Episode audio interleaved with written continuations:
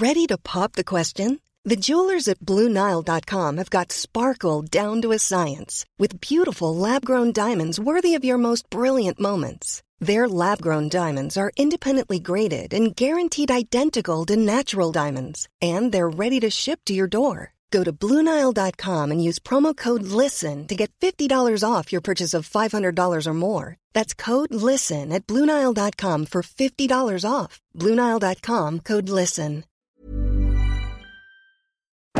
Nadie, nadie, nadie, nadie, Nos pasamos el día pensando en cómo será nuestro futuro. Que olvidamos vivir el presente. Adoptar un perrito, mudarme, comprar un carro, renunciar. No estoy segura si quiero tener un bebé, aunque tampoco lo descarto. Nadie nos preparó para esta adultez y probablemente nadie nos prepare para la que sigue. Y hacer algo que te guste a ti está cabrón. Por eso, lo mejor es destapar unas cervezas y platicar con los amigos sobre estos temas que necesitan ser contados. Ahora que me fui a la despedida de soltera de mi cuñada, Nadie nos dijo, con Ani, Nando y Javier. Censura que la tijerita, ¿eh? La tijerita. Cada martes, un nuevo tema sobre cómo afrontar nuestra adultez. Tengas la edad que tengas. Nadie nos dijo. La Reinota, eh, no estoy seguro si esto lo pone en sus historias para mejores amigos que yo estoy ahí o lo pone público, pero el otro día... qué la presumido. Pues, no sé. Yo también estoy en sus mejores. Ah, obviamente. Este, el punto es que la Reinota, que es esta invitada que tuvimos para el 8M, eh, subió unas historias preguntando que cuál es el privilegio que les gustaría tener si pudiéramos elegirlo y plantear, así, si pudiéramos como en una computadora jalar ese privilegio y meterlo en nuestra vida, porque estamos... Instalarle el plugin Ay, sí, exacto. a tu chip. Pagar la versioncita extra. Eh, ¿Cuál privilegio les gustaría tener? ¿No? Evidentemente, los cuatro que estamos aquí eh, tenemos privilegios, la neta. Pero ¿cuál de esos que no tienen les gustaría tener? ¿No? Ella dijo uno que yo quisiera tenerlo también, así que así voy a poner el ejemplo. A mí me gustaría tener el privilegio de que mis padres me hayan heredado una propiedad. Ufa, sí. No mames. Ese sería el privilegio Pues es que de amar. todos, carnal. Sí, sí, sí. O sea que. Bueno, que no hay que repetir ese, pero yo también sus- yo también No manches, sí. Imagínate. Tú, Ahí yo así llorando sangre ahorita. Ahora sí, eh, pero yo siendo honesto, yo que soy de Colima, mm, no, ay, no sé. En Ciudad de México me convendría más, ¿no? O sea, que Sí. si ya voy a elegir el privilegio, es como de a que mi mamá me deje un departamento aquí en. De esas familias en que la tienen Roma. eh, ajá, esos edificios viejitos en la Roma, en la Condesa, imagínate lo hipster que serías hoy en día. Ok. O que tenían así como una casa y ya se los compró una inmobiliaria y construyeron así un edificio de departamentos de huevos y les dio así, te regalo un departamento. Regalo Tome su departamento, el, El penthouse. penthouse y estos millones, porque era parte de tu terreno. Entonces, ahí, ¿qué haces? Nada. Igual que te regalen lo que sea, yo digo, ¿no? Porque tengo amigos a los que sus papás ni siquiera los felicitan en sus cumpleaños. Ah. Entonces también es como, deja tú una propiedad, con que no te hereden diabetes. es verdad que no. Es- es Ay, no, ya me hiciste pensar que yo. Mi papá sí, este, creo que. Ese sería el privilegio para alguien más. Exactamente. No privilegio, yo diría que te harían la diabetes. ¿Ustedes? A mí me gustaría tener el privilegio de la confianza y la seguridad que tiene el hombre blanco heterosexual. Güey. O sea, tienen toda la seguridad del mundo. Y ponte está diciendo la estupidez más grande del planeta. Y con o una pueden ser seguridad unos de convicción y huevos. inútiles. Y tienen así una confianza y una convicción que todo el mundo les cree. Eso quisiera tener yo, ese privilegio. La verdad. Yo creo que el, yo creo que el privilegio que me gustaría a mí es como el privilegio de ser incongruente. ¿No? Porque como Ay, persona sí. woke, Sí. como, como diría AMLO, pro- progre, creo yo que cuando tú te contradices o, o- o de repente yo le hago body shaming a providas, ¿no? Claro. Entonces claro, para mí es como, no. cállate, estás horrendo. Y es como, tú me dijiste horrendo, pero si tú eres woke, tú no haces body shaming. Y es peor, o sea, yo quedo peor que el provida que le dijo que ojalá se muera una Claro. feminista, ¿sabes? Como, Claro. Mi mente da vueltas y digo, eso es un privilegio. Porque Sí. realmente, o sea, tener un trabajo, celular, esas cosas son privilegios que pues también nos hemos ganado trabajando. Claro. Pero, pero hay cosas que son privilegios exclusivos para personas que no admiten que no son buenas personas, ¿sabes? Como el, el no ser buena persona para mí es un privilegio. Sí, porque pueden hacer de lo la que mano quieran un poco, ¿eh? y que los hombres nadie... heteros blancos Sí. no ser buenas personas van de la mano de, de Sí, ustedes dos. en su mayoría las personas malas son cis heteros. Nos, nos pregunta, ni estamos haciendo análisis, ni somos el INEGI, pero mi opinión. se sabe, ¿no? Yo creo que mis bullies, 90% eran Claro, hombres cis completamente. hetero y el 10% maestras. Ay, está difícil. Oye, pero evolucionaron Annie y Ray el, el reto, ¿eh? Porque la neta yo es que yo sí estaba dejando algo súper materialista en mi cabeza. eh, Pues es pero que ya lo- también es muy basicón, la verdad. Pero a ver, el privilegio, ¿qué les parece este? De estas personas que son sumamente guapas, pero a un nivel guapo muy cabrón, y que son esas personas que no se preocupan por nada en el planeta. O sea, que tú te vas a dormir con 20 cosas en la cabeza y que no te dejan dormir hasta las 3, 4 de la mañana, y luego ves a gente y dices, estoy seguro, puedo apostar lo que sea que esta persona no se ha preguntado todas esas cosas que han pasado por mi cabeza y no, como que no da para más, o sea, no... Yo tengo algo que decir sobre eso. Yo soy fotógrafo Ajá. y le he tomado fotos a gente extremadamente atractiva y son más inseguros que cualquiera de las personas ¿Ah, que he conocido en mi vida. Sí. Es que ese es el problema también. Asumimos que vemos algo a alguien y vemos triunfo porque queremos tener lo que ellos tienen, ¿no? O sea, por ejemplo, hablamos mucho de los cuerpos diversos. Entonces de repente dices cuerpos normativos. Para mí un cuerpo normativo que he visto desde que estoy chiquito es el cuerpo de mi mamá, de mi papá, y no son fit y no tienen cuadritos ni están mamados. Entonces cuando conozco a una persona mamada y esa persona mamada me dice estoy gorda, es como mi wow, o sea, realmente es igual de inseguro que cualquier persona con un cuerpo normativo. Claro. O sea, Tienes razón. muchas veces pensamos, o también la gente que es muy exitosa, de repente dices tú, no, pues millones de followers y todo eso. También, o Y sea, se compara con que- otros que están igual y quieren no, más de imagínate la eso. ansiedad. Ay, no, qué Porque terror. digámoslo así, tienes 20 mil followers, te llega hate, ¿no? Gradual. Tienes 100 mil, te llega más hate. Tienes Proporcional, 200 mil, ¿no? te Es llega más hate. La directamente verdad, proporcional. La gente activa en internet es troll. Claro. O sea, ninguna persona buena está comentando todo el día en Twitter. ¿Sabes? Te quiero mucho, eres increíble. Bendiciones. Gracias a ti superé todos mis traumas. Pues no, no te dicen eso. Quien está ahí es un troll que tiene un, un curp en el username y una foto de Naruto. Güey. Digas tú, chance y ese güey está bien mamado. ¿No? Y aún así no es feliz. Es alguien depresivo que va y le tira hate a Bárbara de Regil. Yo lo he hecho. ¿Sabes? Es como, son cositas que creo yo que como, como cultura más millennial, porque siento que los millennials somos como la, la gente que dijo, pues nuestros papás no, no supieron qué hacer. Nosotros no queremos tener hijos porque tampoco sabemos qué hacer. ¿Sabes? Es como ese intermedio en el que realmente hablamos de cosas que no queremos hacer y que queremos hacer. O sea, Claro. nuestros papás ni siquiera tuvieron chance. No, Claro que no la se lo es que preguntaron. tenemos la elección, quizá, de decir, ok. Por lo menos nos lo empezamos a preguntar. Quizá no todo Pero el mundo un tiene la, inicio, ex- ¿no? la elección, pero por Bueno, lo la menos elección ya. también puede ser un privilegio, en realidad. Sí, Sí. elegir es un privilegio. Elegir todo el tiempo ha sido un privilegio. Al mismo, a lo mismo de, de- direccionar. O sea, lo que tú quieres, todo lo que tenga manipulación sobre tu control es, es una elección y es un privilegio. Entonces, de repente ves a personas que no tienen los mismos privilegios, pero as- eh, viven en las circunstancias que vivan, salen adelante, ¿sabes? Es como la supervivencia. Siento que los millennials somos sobrevivientes, pues. Es como de a ver qué sale, a ver qué pasa. Por eso yo me quité muchos de esos constructos. A ver si de- llego a la quincena. Ajá, exacto. O de repente decir como, güey, es normal no tengo que tengas... jubilación, a ver qué le haré. Ajá, es normal que alguien tenga 3 mil pesos al mes para vivir después de pagar las 10 mil cosas que tiene que pagar. Claro. ¿Sabes? Porque los sueldos ahorita también. Yo soy diseñador. Yo trabajaba en una agencia y ganaba 19 mil. Aquí, en Sonora, ganaba 9 al mes. Graduado de hace de dos años, graduado y que todavía ganaba eso. Entonces, hay cosas que dices son privilegios. Incluso yo siendo blanco privilegiado, hay cosas que me han dado carencia. Claro. Pero hablo mucho de el, el- el- el generalizar de repente el tema de tu privilegio, mi privilegio, apuntarnos con los privilegios también evita que haya comunicación, ¿no? Yo, por ejemplo, trato de usar mi plataforma para personas que no tienen esa plataforma.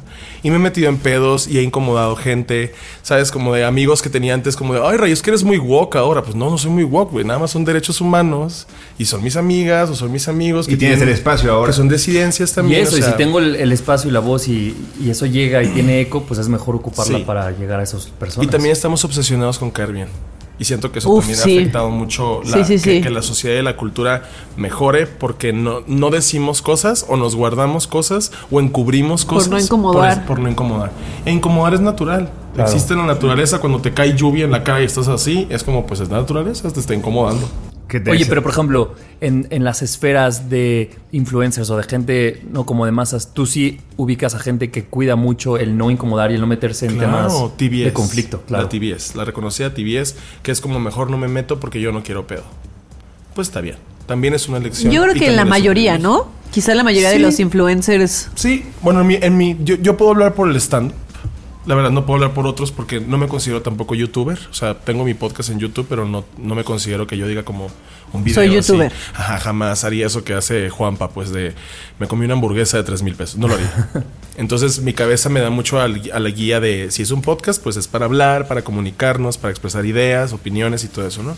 Dentro de un eh, constructo de o ignorancia o conocimiento. O sea, como yo no sé de este tema o sí sé de este tema, entonces voy a hablar acá. Los influencers, lo que yo creo es que muchas veces tienen miedo de perder. Claro. Porque viven de esto, ¿no? Viven de sus redes. Entonces de repente haces un comentario y dices, yo estoy a favor de las personas trans y sus derechos. Ah, pues a lo mejor hay 100 followers tuyos que son increíblemente transfóbicos. Entonces Bye. te dejan de Te seguir, van a dejar de seguir. pierdes engagement. O perder una marca que también es transfóbica. O perder una marca. Por ejemplo, yo rechacé un contrato con Uber justo porque no dejaron subir a una amiga mía trans un conductor y no, se, y no hicieron nada, se hicieron mensos. O sea, nunca contestaron, nunca me dijeron nada del tema. Entonces yo quité la campaña, a la mitad de la campaña. Entonces desde ahí te das cuenta y dices, ni siquiera le voy a llamar congruencia porque me caga esa palabra. Ni siquiera creo que alguien sea congruente porque luego salen con sus mamadas de, es que yo fumo y los hongos, está increíble ser yo, ser parte de esta naturaleza. Y es como decir, en tu casa en la condesa, ¿no? Claro. Y es como, no estás separado del mundo, estás eh, separado del mundo cuando tú escoges los fines de semana con tu novio. ¿Sabes? Y es como un, Y una vez más en una burbuja de privilegios. Sí, ahí viene la retórica de realmente no estamos siendo congruentes desde que nosotros vamos y pagamos renta. ¿Sabes? La gente pro vida no es congruente desde que dicen que aman a Dios y todo, pero pues tienen sus vidas mundanas. Claro. Claro. Entonces realmente no hay una, no hay realmente una forma de coherencia real porque intervienen emociones. Entonces cuando de repente hay un comentario que tú haces como por, un, por no por defender, sino por dar tu punto de vista de yo estoy consciente de que esto es lo correcto, va a haber gente a la que no le va a gustar y vas a perder engagement, pierdes marcas, pierdes contratos. Todo eso es parte de la responsabilidad de, pues, aquí está la lucha también, ¿sabes? Ya, yo siendo LGBT, prefiero, ¿sabes? Ser congruente con mi comunidad, por lo menos. Y eso, por ejemplo, lo hemos visto en Twitter, que eres una persona que... eh, Conflictiva, decías. Pues no conflictiva, su- supongo que más bien es eso. Es un argüendero. Eres un argüendero, dijera mi mamá. Soy un argüendero. No, pues que defiendes las luchas y que pones eso por encima de un contrato con una marca llamada Uber o lo que Claro. pueda suceder o perder followers. Y o- sigue siendo Twitter también, o sea, tampoco Claro. es como que me preocupa mucho, ¿sabes? Es un Decía- lugar donde hay pornografía bastante expuesta. Uf, súper Hay expuesta. bastante, bastante mensajes de crímenes de odio. O sea, hay muchas amenazas de muerte, o sea, y nadie está controlando eso. Entonces tú, yo no quiero vender en una red donde probablemente tuitee algo y alguien me ponga una verga ahí abajo, ¿sabes? Claro. Y aparte, de- en cuestión de redes sociales, decía Enrique que también estuvo como invitada, invitado LGBT hace tres años, cuando comenzamos. Eh, decía, güey, aparte Twitter son tres colonias de la Ciudad de México. O sea, también así... eh, Ni siquiera de México, en Claro. Zacatecas. o sea, digamos que yo en experiencia yo me subo a escenarios, ¿no? O sea, yo literal me subo a un lugar a hacer performance. No, no todo mi contenido está en internet. Entonces cuando me subo me va increíble. Y aplauden y se ríen y se bajan y me dicen, Ray, me has cambiado la vida con tus cosas. Y me agarran de la mano y es como, ¿esto no está en Twitter? y luego acuerdo y digo, ah, Claro, Seguramente tiene 17 años ese troll. Claro. No puede entrar a un bar, no puede salir de su casa, ni siquiera se puede mantener. ¿Sabes? Como que también entiendes que el hate viene acumulado total. Yo contestaba el hate.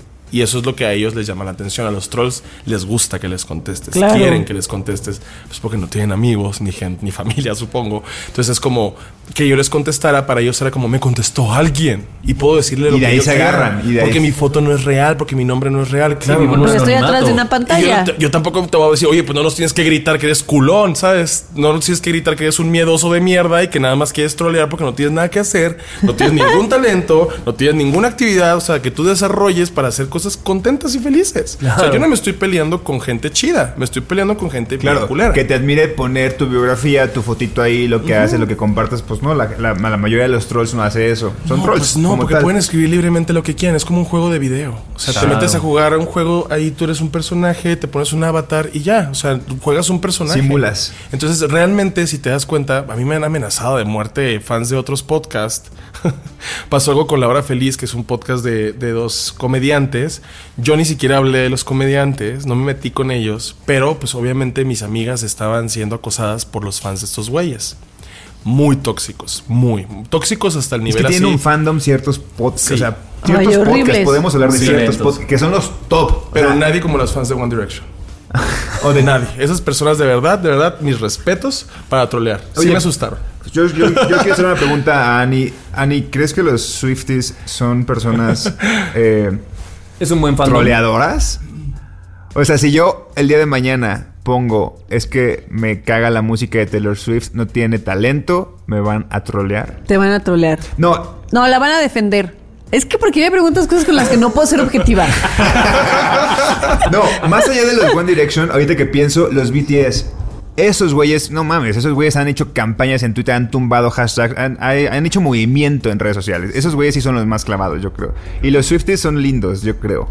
Me caen Es que los Swifties aman mucho a Taylor Swift, entonces por Taylor Swift serían capaces de muchas cosas. Porque hablas como si fueras ex- exenta de eso.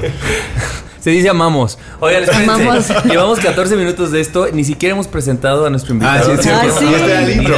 Solamente quiero decir que me dejaron como el perro materialista al yo decir que quería- Pero todos aquí queremos un departamento sin el No, claro, todos dijimos Ah, que porque sí. no, dijimos vamos a escoger otro porque Nadie todos dijo que no. Ah, Yo nada más dije que no quería diabetes.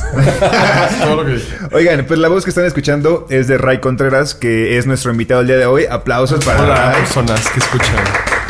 Que, ah, Estamos bueno, muy emocionados. Gracias por venir, Ray. Hombre. Sí, Ray, muchas gracias. Hasta que se nos, hasta que, que nos hizo el destino coincidir. Sí. Eh, Ray es de Sonora, vive en Ciudad de México, tiene un podcast llamado Amigos Imaginarios, es comediante, estando pero, y ya podemos decirlo, porque aunque se enojen ustedes que están viendo LOL temporada 4, él junto a su compañera ganaron. a ¡Bravo! Alexis de Onda, ganaron la temporada 4 de LOL. Oye, Muchas Qué horrible Felicidades. experiencia.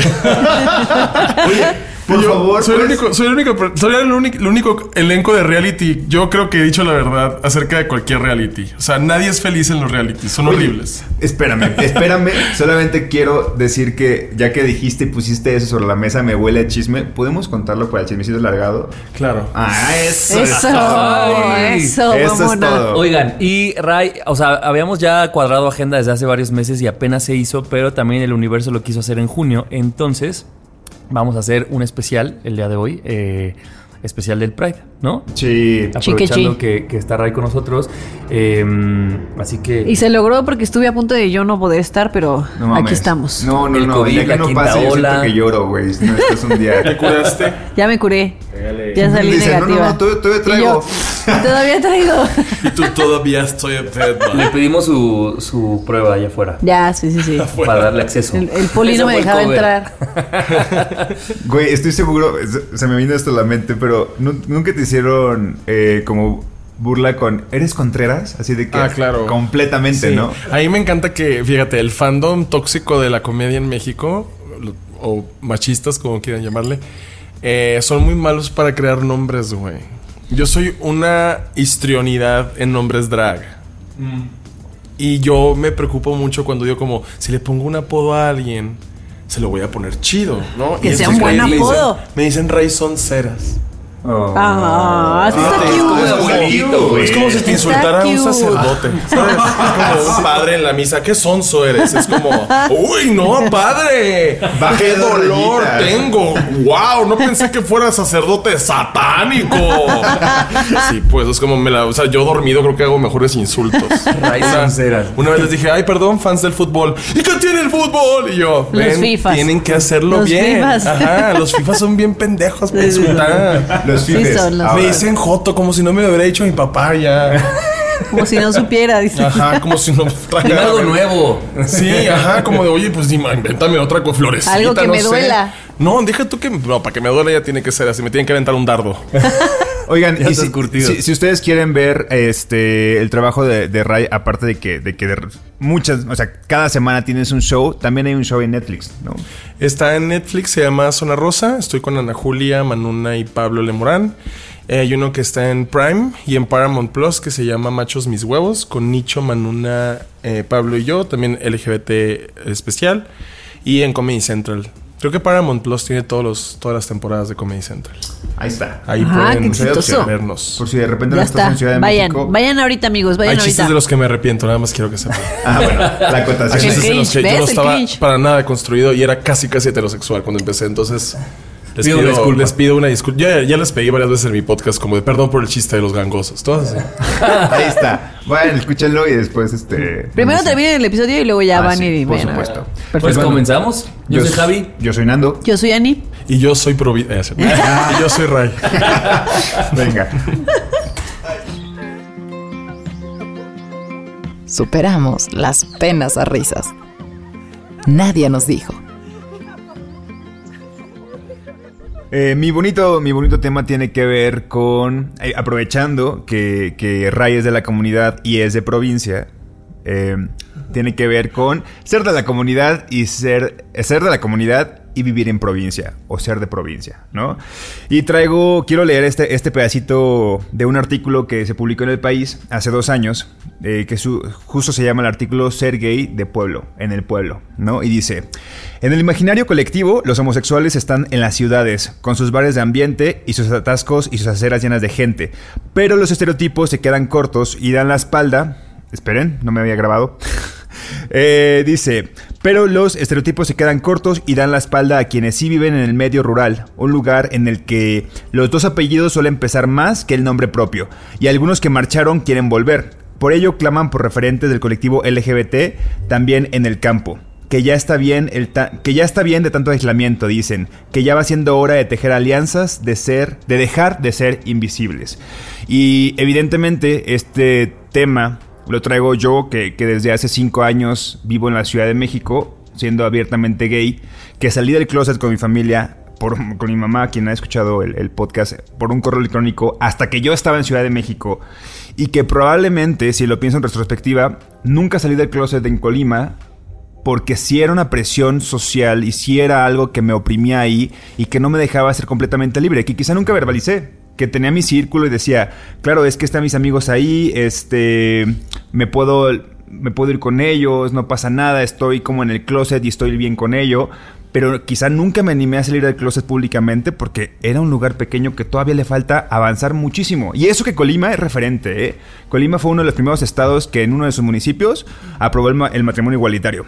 Aún con eso, yo estando allá, me daba culo salir del closet. Entonces, bajo, esa, bajo ese contexto, quiero poner sobre la mesa, ustedes, Ani y Javier, que son también al fin de cuentas del Estado de México y que también tienen sus propios, este, pues sí, pues, sus propias maletas, quiero poner sobre la mesa el ser de la comunidad en un lugar que no sea la capital de un país.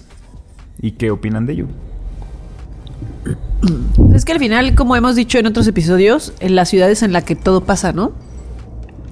Y, hubo un- justo un tema que era de eso, ¿no? Así como todo pasa, Lo bueno y lo malo. lo bueno y lo malo. En este caso, quizá lo bueno, porque puede ser un poco punto de, la, punto de lanza en muchas cosas, sobre todo en cosas de opresiones, en, en los diferentes...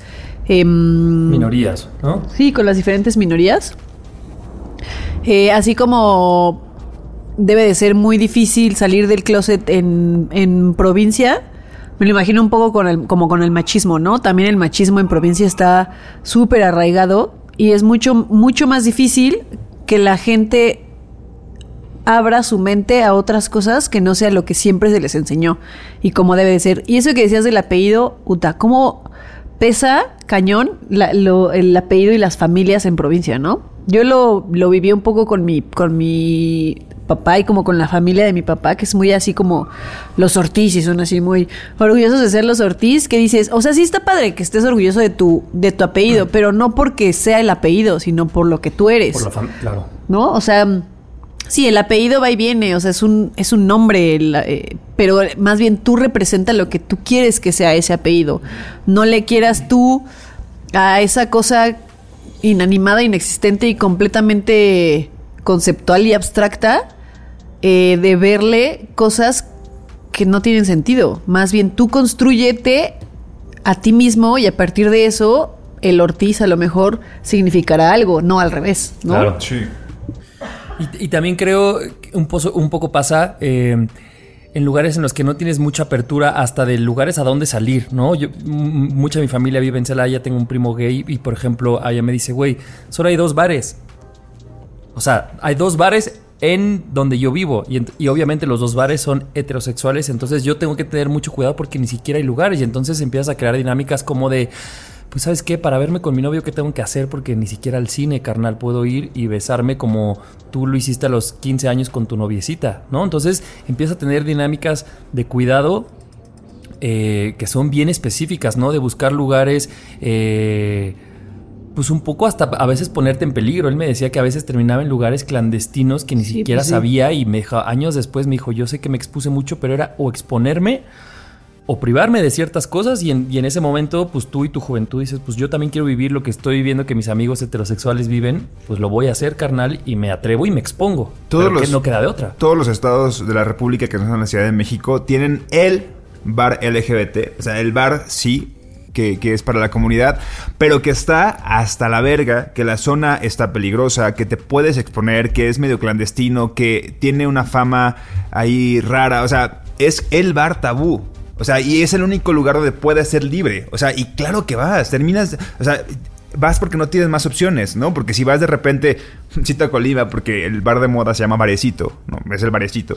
Y vas ahí y te quieres expresar, puede ser que sufras de discriminación, que te discriminen ahí, ¿no? Entonces vas a un lugar que sé, pero ese lugar quizá está alejado en la ciudad, están las afueras, te arriesgas, eh, no sabes ni cómo vas a volver. Entonces siempre tiene eso, y eso pasa en, en, provincia muy seguido. O sea, no hay como de aquí la zona, la zona LGBT, ¿no? Y estamos excluyendo a zonas, o sea, ni siquiera sé si Guadalajara tiene o Monterrey. Yo creo que Guadalajara y Monterrey ya están en su cuadrita, ¿no? Porque aquí es una colonia casi, pero e incluso también, no por ser ciudades grandecitas, quiere decir que están ya avanzados. La neta es que no, en México queda mucho eso. No sé cómo sea en Sonora, Ray, por ejemplo. Em, en Sonora, la crianza, bueno, por lo menos en mi generación millennial, yo nací en el 87. Tengo 35 años, pero tomo mucha agua. Y cuando y colágeno. Y colágeno, mucho colágeno. No tiene el colágeno. eh, tenía como 10 años, 11 años y me acuerdo que me sentía muy reprimido porque te quieren hacer tus papás. O sea, te crían para ser tu papá. O te crían para ser tu mamá. Entonces te enseñan desde chiquita a jugar con muñecas y darles de comer a las horas que tiene que comer. Y o sea, tu, tu, tú, si tu papá tiene un negocio, tú vas con el negocio con tu papá y le ayudas a tu papá. Bueno, total, yo fui el, el primogénito de la familia de mi papá o sea, el primer nieto hombre de la familia de mi papá, y fui el castigo de mi abuelo y mi papá. Nací como una flor yo.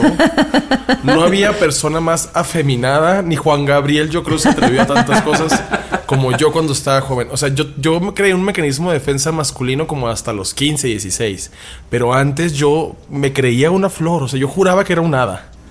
¿No? Entonces era extremadamente femenino, extremadamente homosexual. O sea, se me notaba a kilómetros. Me ponía botas vaqueras con shorts para ir al súper sin camiseta hacia los seis años. Qué bonito. yo estaba en un rave. Y yo que alejen a Buzz Lightyear de mí. y entonces iba, iba creciendo y me daba cuenta que todo lo femenino era visto como débil. ¿No? Como si actuabas femenino, si o si llorabas, por ejemplo, era como, ¿por qué lloras? Los hombres no lloran. O de repente yo, a mí me cagaba cagar, cagarme. Eh, todos. Y yo me caga cagarme, a nadie le pasa. Eh, me quemaba mucho por el sol de Hermosillo y a mí no me gustaba quemarme. O sea, no me gustaba tener la piel roja y que se me escarapelara porque no me gustaba. Entonces me ponía crema y mi papá me decía, ¿por qué te pones crema? Las cremas son para mujeres, los hombres tienen que ser feos. Y yo en, ah, no, con permisa. Así sabes, como papá, jamás. Aquí el feo si quieres ser tú, yo, así. Entonces, mucha de mi rebeldía venía del, del contraste que mi papá imponía ante mí. O sea, mi papá nunca me pudo ganar.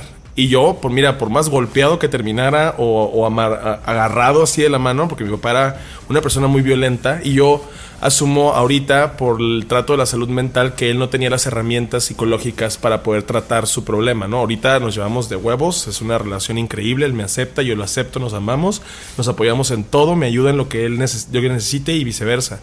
Pero la juventud fue muy difícil, o sea, yo para poder hablar con mi papá, a fin de cuentas, era, era, creo que es lo más difícil que he hecho. Y me he subido a dar show a 3.000 personas.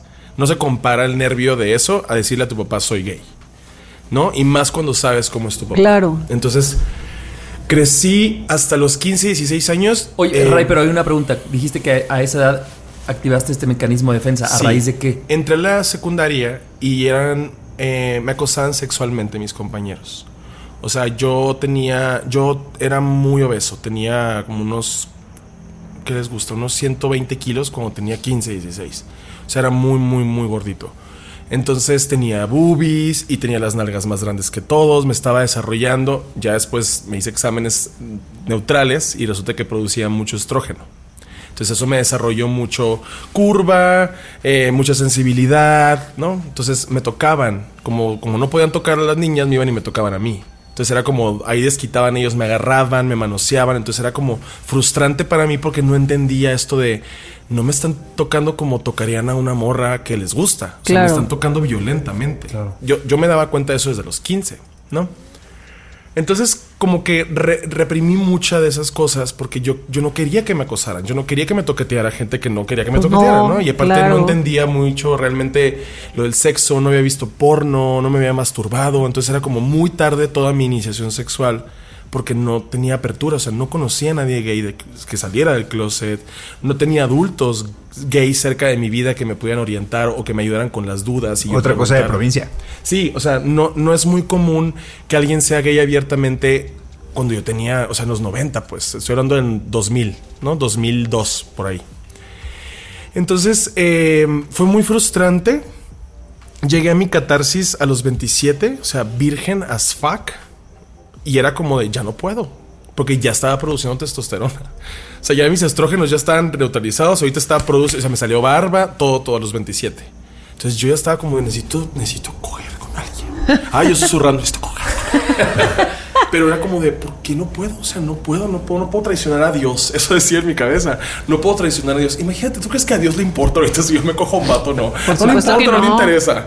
Entonces es como, en aquel entonces muchas de mis dudas y muchas de mis prisiones mentales eran, vas a desilusionar a tu familia, ¿no?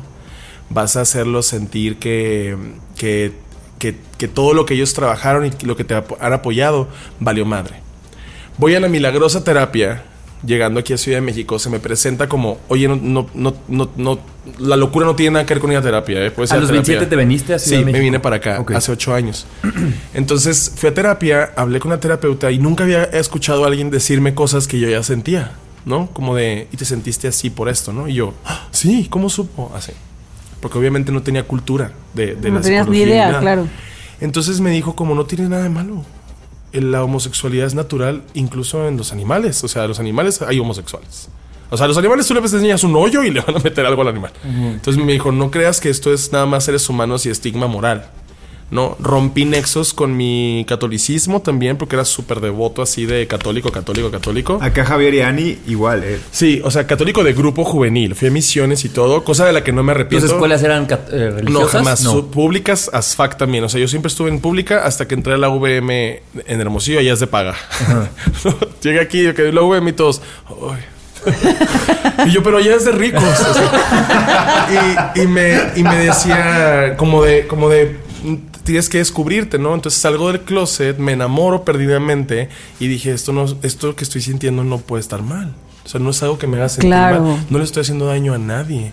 Y si me voy al infierno y esta gente va a estar en el infierno, pues prefiero irme al infierno que con aquellos tibios que son güeyes que cogen con vatos a escondidas de sus novias. Claro. O sea, es como que era como, ahí están mintiéndose. Yo estoy libre. Y cuando entendí la importancia de la libertad, ya no me quedé con las ganas de que la gente que me rodeara estuviera en jaulas, ¿no? Como que tú solito sales del closet de la libertad y aceptas que eres libre y empiezas a quererte, entonces tu alrededor también empieza a quererlo. Claro. Como que eso me ayudó mucho a entender que parte de la comunidad, sí, somos una comunidad LGBT, pero esa comunidad también tiene agresores, también tiene gente Claro. violenta, también tiene gente muy mala. Y era como de un, pero no entiendo, entonces, ¿cómo la familia, si son tres aquí, a esos tres protege, a esos tres quédate y crea tu espacio seguro con eso? Entonces entendí también qué eran los espacios seguros LGBT. Y ahora que voy a Sonora, Es lo que te iba a preguntar, ¿cómo es volver? me voy lo más joto que yo pueda irme vestido. O sea, yo me he visto Hasta como- le subes tres rayitas. Ajá, o sea, me he visto como John Cena, pues. No me he visto de una manera que digas tú, ay, qué femenino. Porque me siento más cómodo con ropa que me quede como yo quiero verme, ¿no? Mi expresión de género es masculina, pero pues nunca en la vida volvería a tratar a alguien femenino como menos, pues, ¿sabes? Porque eso también hablaba mucho de mi espejo. Y cuando vuelvo a Sonora les hablo mucho de, de cosas de anos y de penes. Y les gusta. les gusta porque se conocen. O sea, se reconocen. Eso es como. ¿Se acuerdan que no podíamos hablar de sexo porque. Uy, el padre iba a venir. Ah, pues el padre se anda cogiendo gente ya en Estados Unidos. Ustedes ni saben. ¿Sabes? Me o de en repente, como le decía a las morras, morras pro vida, yo entiendo que ustedes están casadas con Dios prácticamente y son su virginidad es protegida hasta que se casen. Yo sé, yo sé, yo sé, yo sé. Y también el cirujano que las hizo el aborto en, en McAllen también sabe. y ellos, ¿sabes? Choqueados porque es como de, ¿por qué hice esas cosas? Y yo, porque puedo. Porque ya no tengo miedo. Porque Porque, ya no le tengo miedo a ninguno de ustedes. O sea, a ninguno. Yo llego a Hermosillo y a mí me dicen, a mí me caga tu comedia y yo, a mí me, a mí me cogió tu papá ayer. O sea, ya ni siquiera tengo un filtro, ya me, me, me exploto porque es como un, a mí no me van a hacer menos, güey. Mido dos perros metros, peso 100 kilos, a mí no me van a hacer menos. Nadie, ni mis papás. Así. Tan cabrón está que si mis papás se me ponen enfrente y me quieren humillar, yo los voy a humillar a ellos. Así de fácil. O sea, porque no, porque no va a haber un, no va a haber un intermedio ya en el que yo me exponga a que me, me victimicen. Yo no soy una víctima. Yo salí de eso ya. Yo ya no estoy donde estaba. Yo ya salí y me recuperé. Y voy a ayudar a otra gente a que no se sienta una víctima. Claro. A que avance de su trauma, de su dolor y que se recupere y se fortalezca. Porque ese es el chiste de darle el valor al ser humano. Claro. Lo que es, que es como, güey, eres libre. Lo que te pasó y lo que te hicieron daño está en el pasado. Tú de aquí en adelante, levántate. O sea, nunca te hagas menos. Jamás. Qué O sea, sensación tan más liberadora, ¿no? Esa. Muchísima, porque eh, eh, a fin de cuentas, yo le dije esto a Nicho, comediante también, en, en True Colors. Le digo, somos lo que queríamos ver en la tele cuando estábamos chiquitos. Yo no tenía nadie. Yo veía las caricaturas y yo decía, quiero ser Jem. ¿Se acuerdan de Jem? Las que tenían las pelucas neones y maquillaje así de muy glam. Yo no me acuerdo. Es algo de 35 años. Y esas cosas yo las veía era como, pues son caricaturas, güey. No, caricaturas. ¿Cómo tomas en serio una caricatura? Imagínate que alguien se alarmara por un beso entre dos CGIs. Qué raro, ¿no? Qué locura. Sí, yo siento que si esa gente existe está pendejísima. Pero bueno, entonces esas cosas pasaron, pasaron a segundo plano y ahora era como defender a la gente que es vulnerada. Punto. En una, en una ocasión, y esto nunca lo había hecho ni siquiera en Hermosillo, estábamos en el Onder, un antro eh, como lugar. gótico centro, aquí. ¿no? Ajá, todas mis pesadillas así. Todas mis pesadillas circulaban. Gente gótica, gente darks ahí, y yo así como de. Bueno, yo el del centro no he ido todavía. Está, está muy hardcore. Entonces yo estaba ahí como de. recién empezando en el stand-up.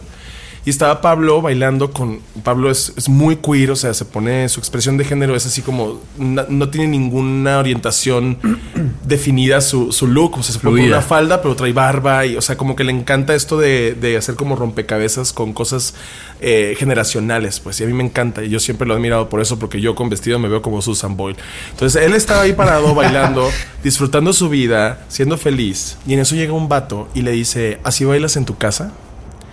Y no sé qué pasó conmigo. O sea, yo me bloqueé completamente, pero yo- es porque yo lo adoro a él, es como mi hermano. Entonces es como, inmediatamente me puse enfrente del vato y le dije, sí. Y nada más me le quedé viendo, no tuve que hacer nada, no tuve que pegarle, no tuve que gritarle slurs, no tuve que hacer nada, nada más lo vi y le dije, sí.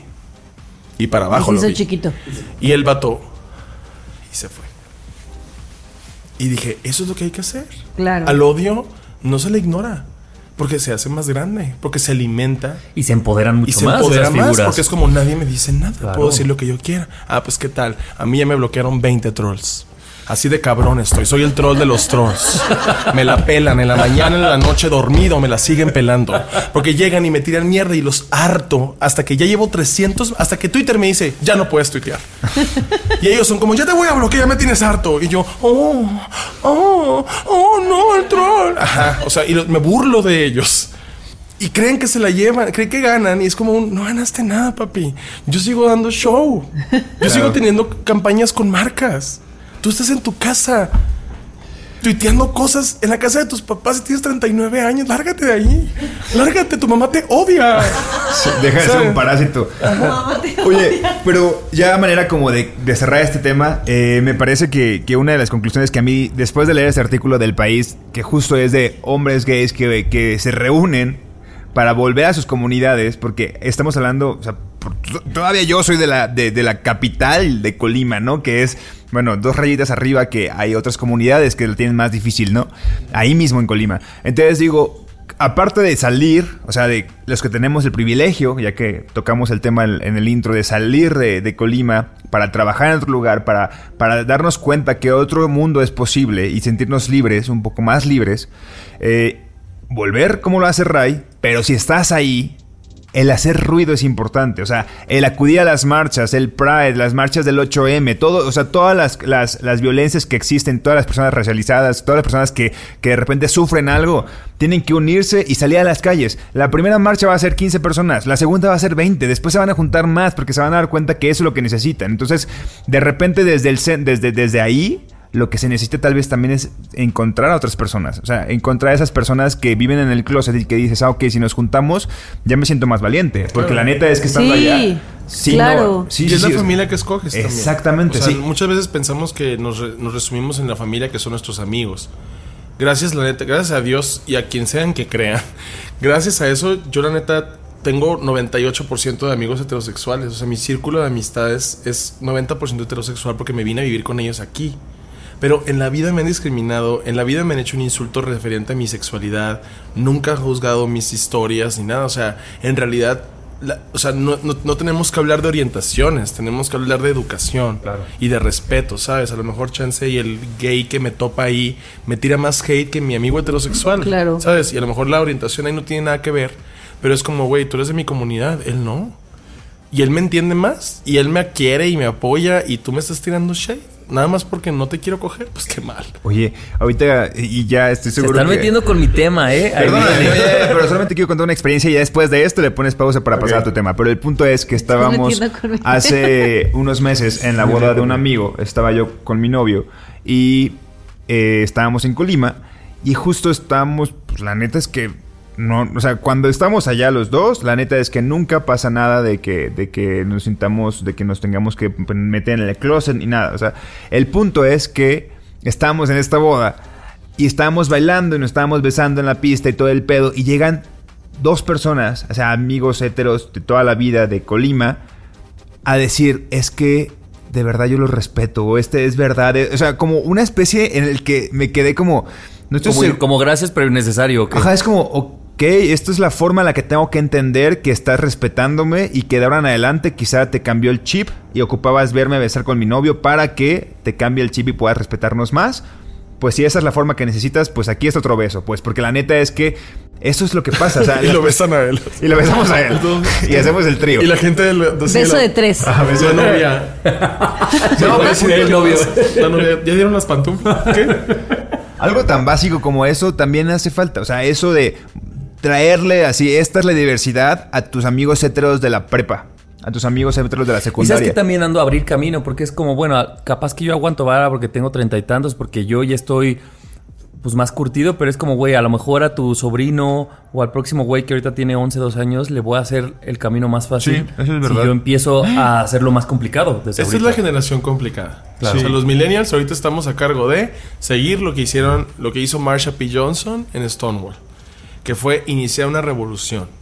O sea, antes les tiraban piedras en la calle y les mataban. Ahorita todavía hay países donde es ilegal ser homosexual. No me quiero imaginarme en cuántos es ilegal ser trans.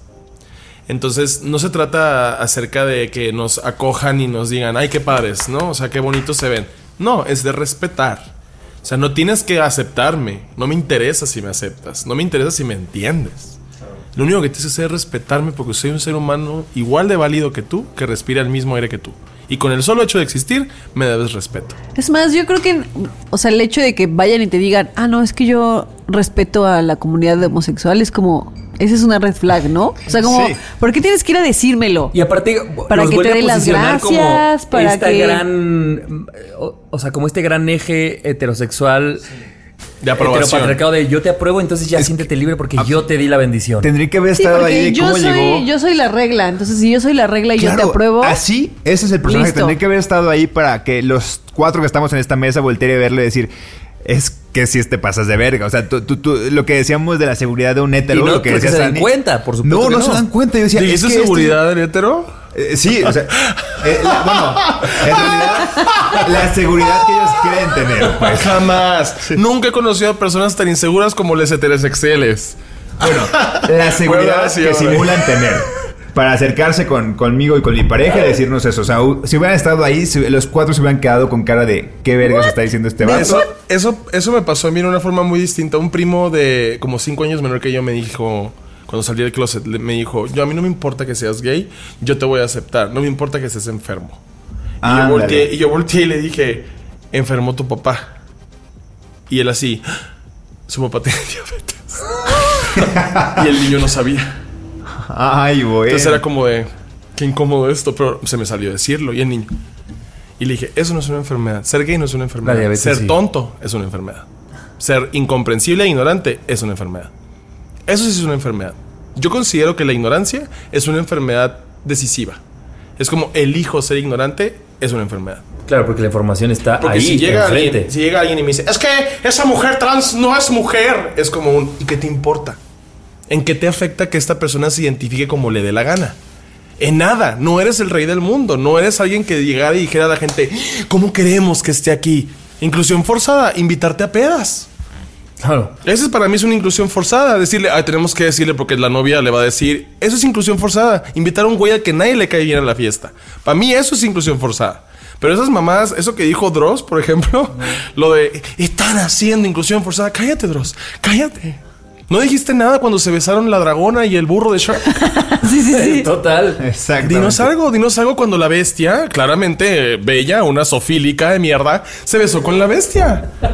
No nos dijeron nada. Y no nos a, nada. a todas las niñas con pijamas de Bella y Bestia. Blancanieves en durmió con noventas. siete hombres en el mismo cuarto. Yo no veo aquí a la gente moral hablando de nada. No los veo espantados. No, es respeto. Es, no es una enfermedad ser LGBT, para empezar. Claro. No es una enfermedad. Se quitó eso hace muchísimo. En los 90 se quitó que cualquier disidencia LGBT era alguna enfermedad mental. No hay. Entonces llegan con, es que el VIH, no, ya hay comprobado que hay más personas contagiadas heterosexuales de VIH que homosexuales. O sea, ya no puedes usar ese estigma contra la gente LGBT+. No puedes usar eso. Y para empezar, qué mal informados de estar de usar el VIH como un ataque cuando es una enfermedad que si la aporta a una persona no le baja la calidad de vida y lo denigra como alguien. Claro. ¿Sabes? Como de, tenemos que pensar muchas veces en qué, qué tan de la chingada es- tenemos que estar para meternos en la vida de la gente tanto.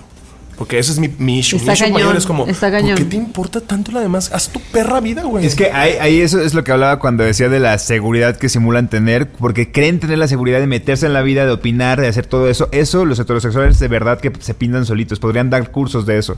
Pero oigan, pues cambiemos de tema ya, porque llevamos 45 minutos hablando de esto.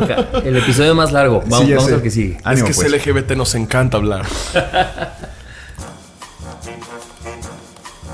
Este chisme es marca Diablo. Nadie nos dijo.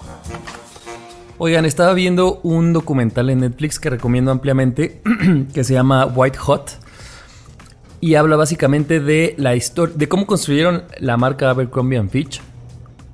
Pues que básicamente es una marca que se construyó o que su éxito fue ser sumamente eh, excluyente, ¿no? Entonces decían, em, pues eso, que desde el CEO como la misión y la visión era yo quiero dirigirme a gente blanca, pero además de blanca tiene que ser muy guapa, este y cruzaban muchas cosas. Era eh, transfóbica, homofóbica, clasista, racista. Solo querían contratar a gente guapa. O sea, era El pan. lo peor de lo peor. O sea, Era el pan. Era el pan. era el pe- yo creo que es el peor villano que cualquier minoría hoy, contra la que cualquier minoría hoy quiere luchar.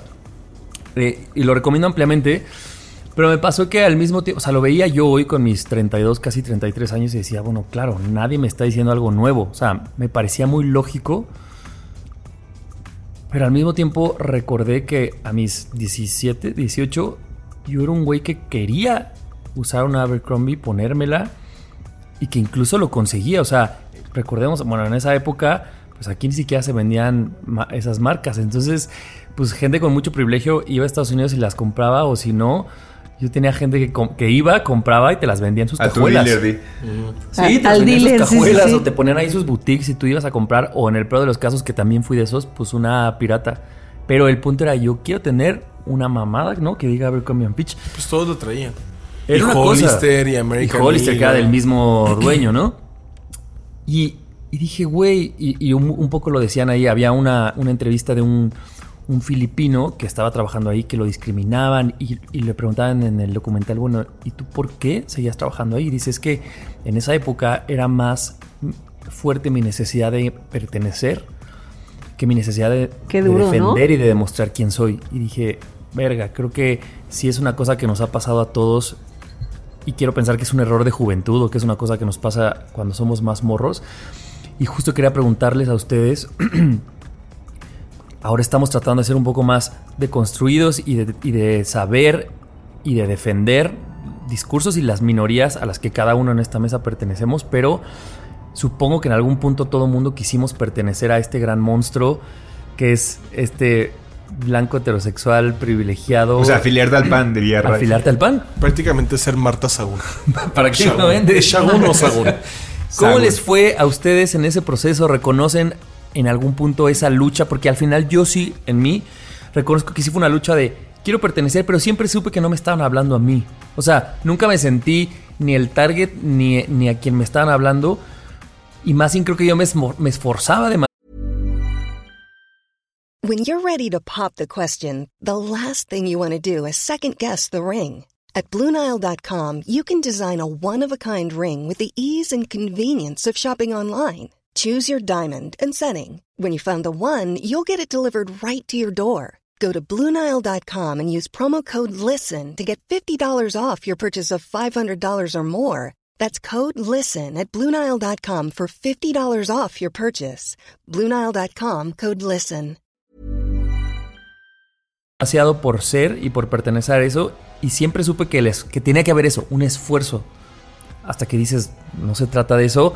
Y digo, y Abercrombie y este documental es un ejemplo, por decir cualquier otra cosa, de esta gran. eh, eh, pues este gran círculo que sigue hoy determinando lo que consumimos allá afuera como marca, como medios, como, como contenido. Pues, ¿cómo les ha ido a ustedes con eso? Yo ya Yo- me harté de caer bien. Perdón. ¿Tú qué? Yo ya me harté de caer bien. O sea, era una necesidad mía pertenecer, no lo que fuera. O sea, ni siquiera voy a hablar de ropa o de, o de alguna cosa en específico. Era como de la sociedad te va a aceptar si haces esto. Incluso yo he salido del closet. Claro. ¿Salido? Bueno, Sí, sí. Y yo me eduqué en la VM, perdón. Eh, tenía estas como necesidades, ¿no? De, de, ay, quiero caerle bien a ellos porque son bien buena onda, son chistosos, son populares, quiero estar ahí sentado y que caer bien. Y cuando ya creces, te das cuenta que ni siquiera esa gente se cae bien. ¿Sabes? Como que también son gente que se harta de su círculo y que están hasta la madre de la misma gente, los mismos discursos, las Pura mismas pantalla. cosas, todo lo, lo mismo, lo mismo, lo mismo. Y dije como, y si mejor soy feliz con mi perro y ya, y si me invitan a una fiesta me comporto cordial, pero nunca tratando de impresionar. O sea, se me puede poner aquí enfrente quien sea de las personas que se imaginen que yo podría llegar a conocer y los trato igual que como trato a mis roomies. Claro. O sea, no es, no es. De, muchas personas dependemos de pertenecer para sentirnos parte de. Cuando te das cuenta y maduras que tú eres tu parte. O sea que mientras tú estés bien contigo, no hay pedos si la demás gente te odia y no hay, no hay pedos si la demás gente te tira hate. Creo que ahí se entiende perfecto que ya no hay. No hay tanto. No hay tanta dificultad para entender que no necesitas eso. ¿No? ¿A qué edad te pasó a ti eso más o menos, Ray? ¿Tienes A los más o menos? 35. O sea, literal a los 35. O sea, me acaba de pasar este año porque este año me di cuenta que el gremio del stand-up estaba muy tullido por muchas personas que no se merecen un espacio ahí. ¿Sabes? Y lo digo con todos los huevos porque la verdad, o sea, no me queda de otra. Pero mucha, mucho del, del chupar huevos eh, dentro del gremio eh, te da oportunidades y te hace evitar conflicto. Y a mí me mama el conflicto, soy Capricornio. Entonces, inmediatamente ahí me dicen como de no. Y es como un ¿por qué no? ¿Sabes? Como en mi cabeza de... Ah, mira, como sí. Tú me dices, ah, como de tú me dices, no, es que no, no nos estamos burlando de las mujeres trans. Y yo, pero están haciendo chistes transfóbicos.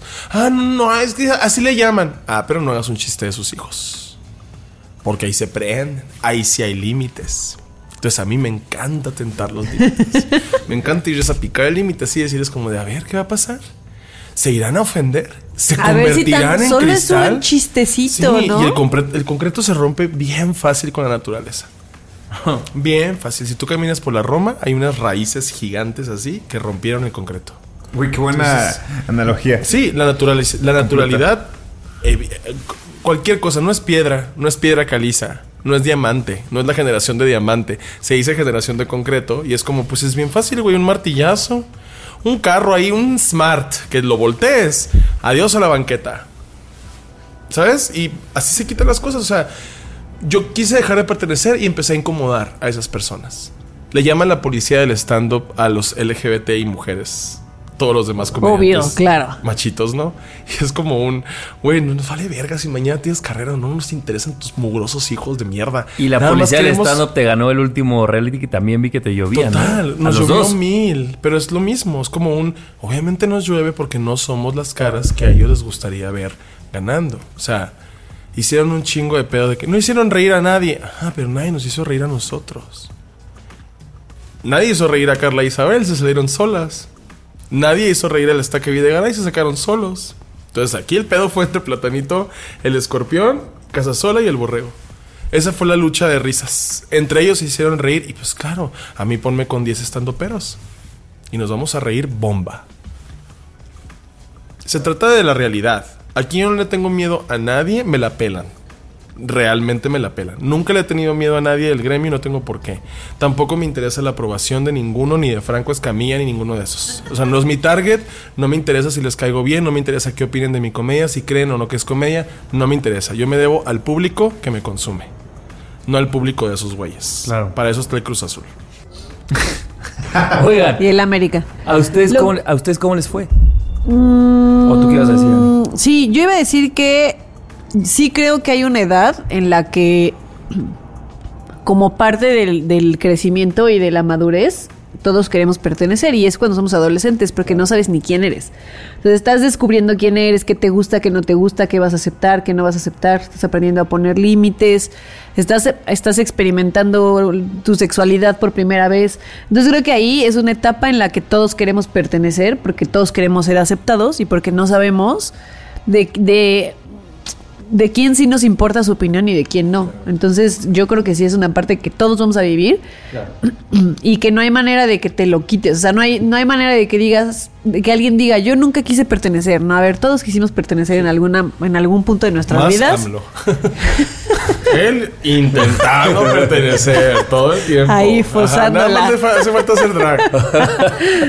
Este, pero sí creo que con el tiempo, cuando eh, empiezas a aprender quién eres, o empiezas a definirte, pues tienes que empezar a dejar de querer pertenecer, pero es bien difícil porque durante mucho tiempo y sobre todo a generaciones como las nuestras nos tocó que había como un estereotipo de lo que estaba bien y de lo que era exitoso y de lo que de lo de cómo tenías que todos. ser para para ser alguien en la vida y si nos alejábamos de eso pues éramos como los rechas, ¿no? Entonces, sí creo que nos tocó un poco más difícil a nosotros y a lo mejor a las nuevas generaciones. No lo sé porque no soy no soy centennial, Pero yo creo que pero- son más despiertos. Si, si un Abercrombie, por poner otra vez el ejemplo, existiera hoy con los Centennials, estoy seguro que tendrían ya más herramientas para mandarlo a la verga a los 18 que nosotros. Claro. No para empezar, eso, ¿eh? No a lo mejor seguro. para empezar se TikTok. enterarían. Ajá. Se enterarían. O sea, no sé qué medidas tomen. Pero se enterarían. Porque yo veo TikTok y digo yo como, o sea, que el mayor auge de influencers sea gente que baila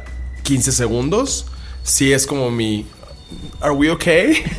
¿Sabes? Porque en mi generación era así, sacaban vines con estructuras de 7 segundos, pero hacían un chingo de cosas y esas madres hacían virales.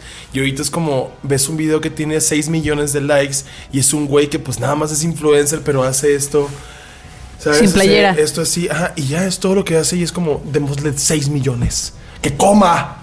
¿No? Y es como un, me impresiona que eso sea Sí. lo que llame la atención, el estatus, no Sí, la persona. sigue siendo y por un poquito por, la, por las métricas, dirías tú, puede ser que un análisis así rápido sea como que siga siendo ahora, pero, pero ahora está en otras plataformas. Hay otras, otras formas en las que te puedes sentir excluido, Claro. ¿no?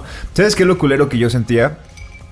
Es cuando, evidentemente todos queríamos pertenecer cuando estábamos en la prepa o en la secundaria, que la secundaria fue la peor etapa de mi vida. Eh, este concepto de sentir, de que tú mismo te dabas cuenta que no vas, o sea, que querías pertenecer, pero tú mismo te ponías de cerrar la puerta porque porque pues en los estándares de check, check, check, check, no cumplías con las cosas. Ni con el cuerpo hegemónico, porque también yo fui una persona que tenía mucho sobrepeso en la secundaria, este, porque yo sabía que algo no es, yo no me podía comportar masculino, yo no me, yo, yo, o sea, soy una persona masculina, pues, pero al fin de cuentas yo me sentía como que no podía jugar fútbol, no sabía jugar fútbol, no me interesa jugar fútbol. Y antes menos, y la clase de deportes fue una... Era un suplicio. Un suplicio, exacto. Entonces, lo culero está cuando de repente él sabes que quieres pertenecer, pero que tú mismo dices, es que no cumples con los estándares, ¿no? Y ya cuando vas creciendo es estas discriminaciones que existen a nivel interseccional, ¿no? Que es este concepto de, ok, eres un hombre privilegiado, eres un hombre gay, pero soy blanco, ¿no? Y, y puedo caminar. ¿No? Pero este, hay personas que son gays, que son este, afrodescendientes, exactamente, que son personas con discapacidad, que tienes unos niveles de discriminación ahí que son súper, súper... te van segregando cada vez más. Exactamente. Que son extras todavía tu orientación. Sí, exacto. Entonces, de repente es como darte cuenta que quieres pertenecer, pero que tú mismito cumples una lista que te han impuesto y dices, no, es que no voy a caber ahí. O sea, está chido, en mi imaginario estaría bien chido estar en ese grupito, en esa bolita o ir a esta fiesta pero no voy a ir. Porque yo ni siquiera me voy a autoinvitar, o sea, yo ni siquiera merezco esa invitación. Y eso es lo culero que es cuando eres joven y eres una persona que está en el closet, por ejemplo, ¿no?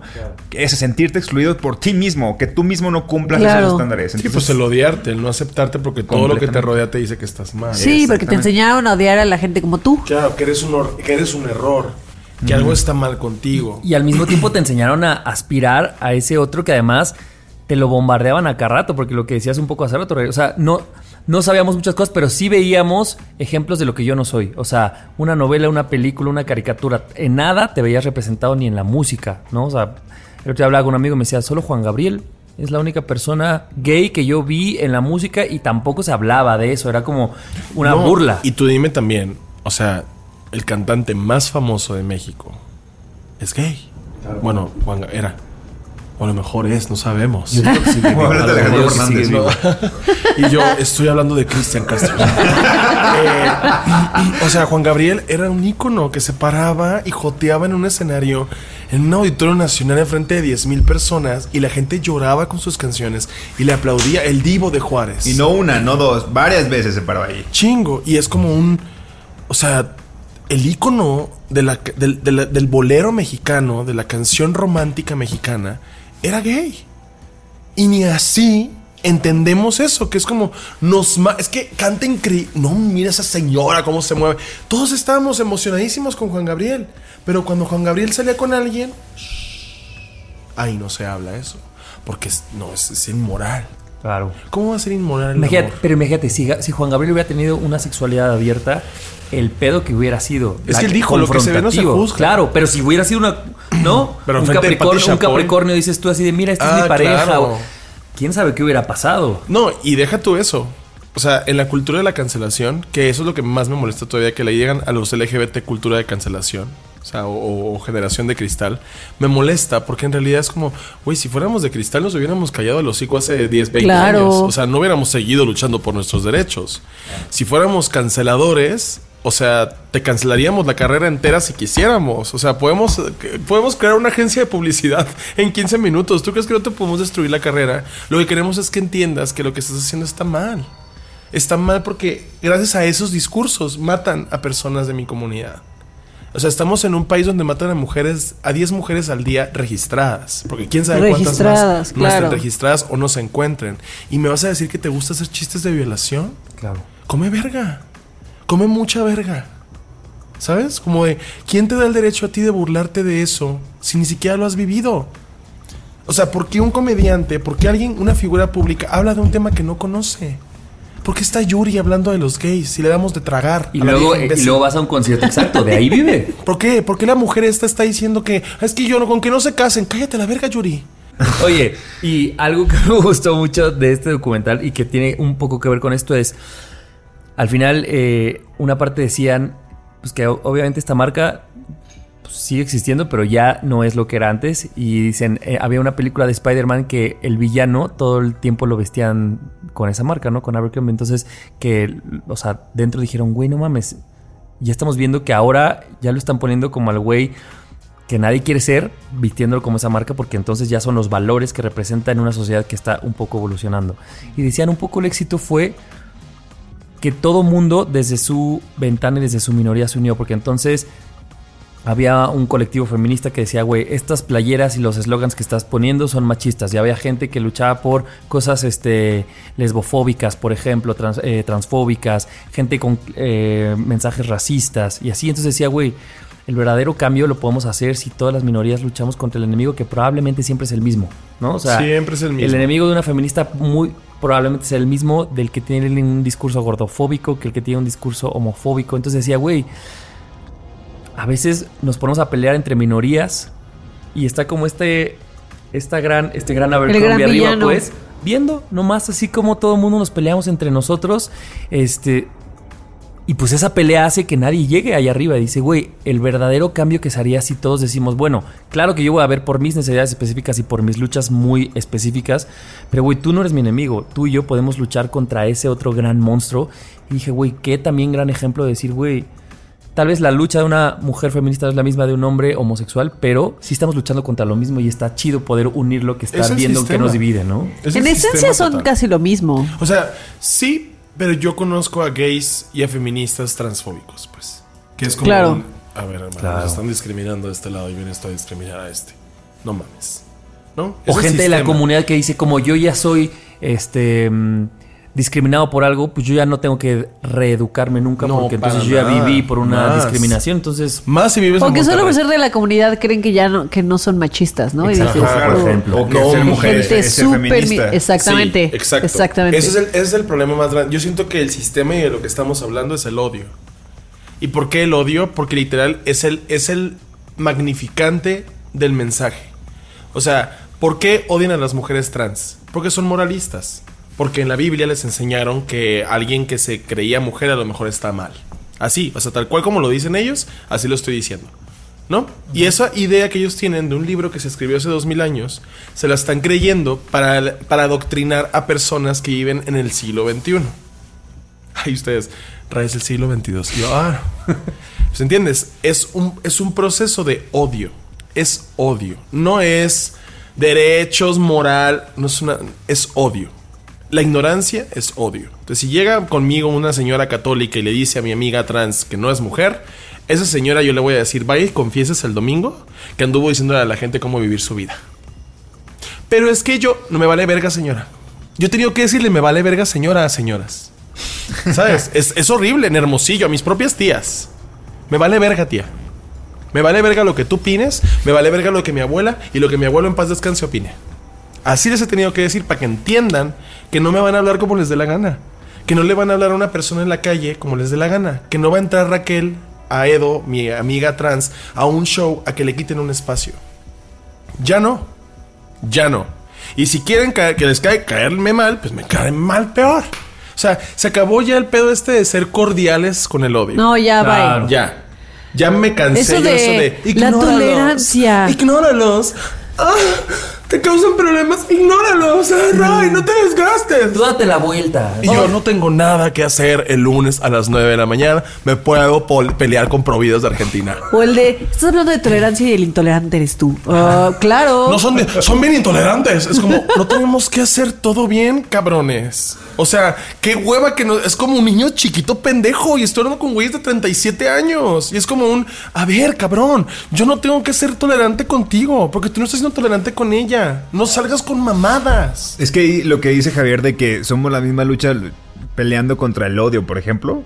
eh, pienso, por ejemplo, en las veces que Annie ha, ha- ha puesto sobre la mesa todos estos temas feministas. Y dices, güey, es el mismo enemigo y son los Si mismos esto fuera una trolls. novela, el mismo actor hace el villano de todo. Claro. Es César Évora, La es misma- César Évora. Porque es la, la misma persona que se pelea con y le dice algo a Ray, va mañana y le dice algo a Annie. La Claro. misma, el mismo la misma. que dice El mismo que hace un comentario gordofóbico pasado mañana. Por Sí, eso, con es más razón, clasista. por eso, con más razón, deberíamos de unirnos en lugar de segmentarnos. Claro. O sea, por ejemplo, si yo digo, oye, hay una mujer transfóbica aquí que se dice feminista, pero está discriminando a mis amigas, es como, hermana, si quieres, ve y chingate a los vatos. A los vatos, vatos. A los vatos que están ahí parados. Los. Chingándonos. Ajá. O sea, no te metas con las morras trans.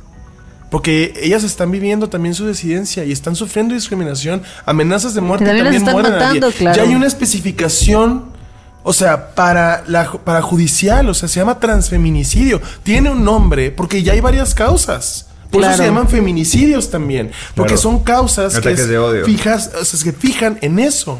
Están matando a mujeres trans por ser mujeres trans. Claro. Claro. Entonces vienes tú con tu discurso a querer decirnos a nosotros y decirnos esto es lo correcto, pero es como, güey, están matando a mis hermanas. Y ellas no valen. Y, y una vez más yo veo al villano arriba diciendo como, pelense entre todos ¡Feliz! ustedes, a mí no me llega. Así, riendo. así. Dross. Ahí está Dross. ¿Saben? Y es como, es cansado también el tener que repetir el discurso dentro de la comunidad. Sí. Dentro de las disidencias. O sea, decirle a los gays, oigan, no sean transfóbicos, no mamen. Gracias a las mujeres trans tenemos derechos. Claro. Todas las personas LGBT, incluidas mis lesbianas, mis bisexuales, mis pansexuales, todas esas personas tienen derecho gracias a mujeres trans que se pusieron las pilas y marcharon. No había mujeres lesbianas, no había hombres gays. Eran puras mujeres trans prostitutas racializadas. Paradas enfrente, marchando. Les aventaban piedras, les aventaban papel de baño usado, les aventaban tampones. Y ahí estaban paradas. Entonces no vengan y me digan a mí ahorita que hay esto y el otro. Y mis problemas. Sí, tus problemas, sí, sí, sí. Te están matándolas a ellas. A ti nada más no te salió contigo el vato porque eres afeminado. A ellas las están matando. Es que sabes que también está cuando, cuando te pones un poquito como a pensar el concepto de. O sea, cuando ves en las noticias que hay un feminicidio, por ejemplo, y la gente no entiende lo que es la palabra tan fuerte que es un feminicidio, que es mataron a esa mujer por el simple hecho de ser mujer y porque un hombre dijo es que Es más fácil matarla. eh, es, es- ajá, exacto, cuando te das cuenta de, la, de, la, de, de que ya hay algo tipificado, Tipificado. Para, para esto, para personas que matan mujeres y que matan este, eh, mujeres eh, trans, es como, ¿what? O sea, entiende el concepto. Están matando a una persona por Sí. ser quien es, por el simple hecho de odio de Por su ella por ser mujer no merece vivir y es menor que yo. ¿no? Por Ella el odio y por el decir porque puedo. Exacto. Porque puedo. Sí, y es, Simplemente porque puedo y porque nada me va a Y pasar. porque además se, se sigue creyendo en una jerarquización estúpida, ¿no? De yo hombre soy más que la mujer, o más que la mujer trans, o más que un hombre gay, o más que... Es el, es el poder del odio. Sí. Por eso el odio hay que contestarle. A mí me decían, Claro, "Pero es que te peleas en redes, ni al caso en redes, ignóralos. Y es como un, güey, estamos en redes. Yo hablo con 50 personas al día por internet. Ah, veo a dos personas en físico. No estoy basando mi vida social en físico. Lo estoy haciendo en internet. Estoy mandándole mensajes a mi familia. Hola, ¿cómo estás, mamá? Por internet. Entonces yo estoy en Twitter y veo a un vato diciendo que ojalá se mueran todas las personas trans. Y ahí ponen comentarios otros güeyes igual de pendejos que ese güey diciendo, sí, cierto. Fifas. Ajá, sí, cierto. ¿Qué tal si hay alguien expuesto de 15 años, 14 años en internet? No, lo que pasa es que la gente sigue diciendo como, ay, es solo el internet. El internet ya es, o sea, ¿cómo no Sí, entienden que el razón. internet ya es parte Es de nuestras medio- vidas? Es el medio comunicativo más importante que tenemos como sociedad. O sea, ni siquiera los discursos se escuchan. La gente prefiere ver un video de alguien diciendo, no, de verdad. Que, que ir a verlo. Sí, ir a verlo. sí, sí, sí. Entonces es como, ¿cómo me dices que alguien trans de 15 años que está sufriendo depresión a lo mejor, que tiene una ansiedad crónica y ve mensajes de odio todo el perro día y no hay un puto mensaje que le diga a esos güeyes, coman mucha verga? Dime tú qué tiene de malo eso. Aparentemente tiene más de malo eso a que el odio exista. Claro. Sí. O sea, a mí se me ha criticado porque es que te peleas en Twitter. Ja, es que te peleas. Y es como, ajá, no ves, no ves con quién. No ves, Sí, no por ves qué. cuál es No el ves por fondo. y qué, el No ves la que dicen razón. esas personas. Tú nada más te fijas en que me estoy peleando y te caga que me pelee porque pues te cago yo. No es que te cague que me pelee. Chumel se pelea todo el tiempo. Adrián Marcelo se pelea todo el tiempo. La Mole se pelea todo el tiempo. Franco le contesta a todos sus haters. A ellos no les dicen nada. Pero yo soy decidente. Porque está en el mismo bando. Yo soy diverso. Yo me peleo por causas, no me peleo porque me dijeron pendejo en multimedios. ¿No? Me peleo porque hay un güey acosando a una amiga mía trans y le está amenazando de muerte. Y yo no sé si ese vato lo vaya a hacer, güey. En un país donde hay transfeminicidios y feminicidios, no sé si ese güey sea capaz de matarla. Claro. Entonces yo no quiero que mi amiga esté expuesta y piense que nos vale verga. Y que resulta tan fácil matar a alguien y salir. Sí, y no. Porque pues ¿quién va a defender a una mujer trans? Racializada. ¿Quién? La gente de Twitter. No creo. Ahí hay puro tibio. Y yo sé de eso, yo era tibio. Pero ya no. Entonces Y me todo cansé. mundo hemos pasado por ese proceso. Era justo el inicio de este tema. Es qué bueno que la madurez llega, ojalá, y nos llega a todos con un decir. quise pertenecer mucho tiempo a un lugar, es momento de defender y de alzar la voz y de defender tus luchas, sea cual sea la que cada quien tenga. En cualquier ¿no? medio. En cualquier lugar. No importa si es en la calle o si no, porque también conozco muchos que andan diciendo como, es que para qué te peleas en Twitter y nomás les pasar eso en la calle y van a correr. Uh, sí. Y es como de, a ver, enfréntalo pues. no, ¿cómo eras tú, Ani? Que la gente que decía, güey, los que se. Los que critican así, ¿por qué te peleas en Twitter? Son los primeros que pedos en el antro se están peleando porque la morra de al lado. ¿No? O sea, como Sí, estos porque güeyes- los viste feo. Porque los viste feo. Porque ¿Tú les dijiste que, que chingue su madre a la América. Y ya. Eso bastó para que te pues peguen. Qué padre, amiga, qué padre que lucres de la comunidad, ¿no? Esos activistas LGBT, ¿sabes? Que es como no se meten en problemas, nunca comentan nada, tuitean cosas, tuitean Super de safe. retuiteen esto. Y es como. ¿Y la lucha? Se llama lucha. La lucha, no, algo es, se no- llama la lucha lucha. no es darle retweet a algo. La lucha no es publicar algo en Facebook. La lucha es estar ahí, peleándote, gritándoles, devolviéndoles el odio y la mierda que tiran, agarrarla y aventárselas de vuelta y decirles, es de ustedes. Aquí no. Me vale verga yo. En la vida me han discriminado. ¿Y sabes por qué? Porque mido dos perros metros, güey. Necesitan tres dardos para neutralizarme.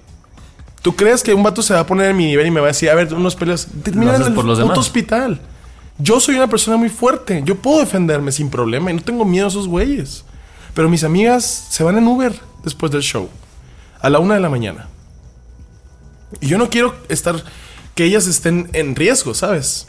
No, quiero que mis amigas después. sufran algo, lo que sea. No quiero, quiero que estén protegidas. Pero no las puedo proteger todo el tiempo. Claro. ¿Sabes? Pero sí puedo chingarme a la gente que se las quiera chingar, por lo menos en redes sociales. Pues muy Porque en bien. persona ni se me acercan, ya quisieran acercarse a persona.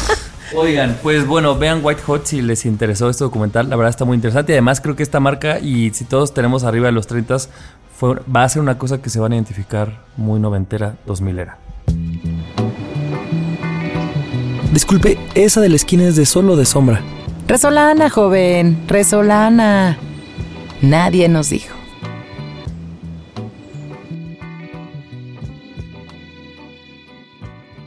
Hace rato en el, en el tema pasado decías este, cosas de los chistes y de cómo hay gente que no ha sufrido ciertas opresiones y hace chistes de eso y así. Y em, el tema que yo elegí para que platicáramos hoy es cómo la comedia puede ser muy sanadora, y, pero tiene como su doble filo, ¿no? Porque pues existe, o sea, está esta gente comediante que dice como hace chistes de lo que sea, pero justo no entiende como el trasfondo de lo que está diciendo, ¿no? Entonces, ¿cómo la comedia para, para las las minorías o la mm, Disidencia. la disidencia o la gente que ha sufrido de, de opresiones puede ser eh, muy catalizadora y puede ser pues hasta transgresora y, y, mm, es una manera de, de protestar, una protesta, pero al mismo tiempo utilizada del lado del opresor es una cachetada, ¿no? Es como una burla a, a la gente que ha sufrido, a la gente que, que- que ha vivido em, no, no pudiendo ser quien es, no teniendo derechos, ¿no? Pero bueno, más allá de eso, me gustaría que nos contaras para ti qué ha significado la comedia en este lado como, como de protesta, como, como eh, de la parte de la disidencia. eh, y que nos contaras un poquito eso, qué ha representado para ti la comedia en ese sentido. Yo creo que, que, bueno, por lo menos en el, en el caso, eh, hablando de mí, yo percibí la comedia como liberadora. O sea, la comedia me ayudó a mí a conseguir todo lo que he querido en mi vida. Trabajo, o sea, oportunidades, dates. O sea, todo era con comedia. Desde chiquito.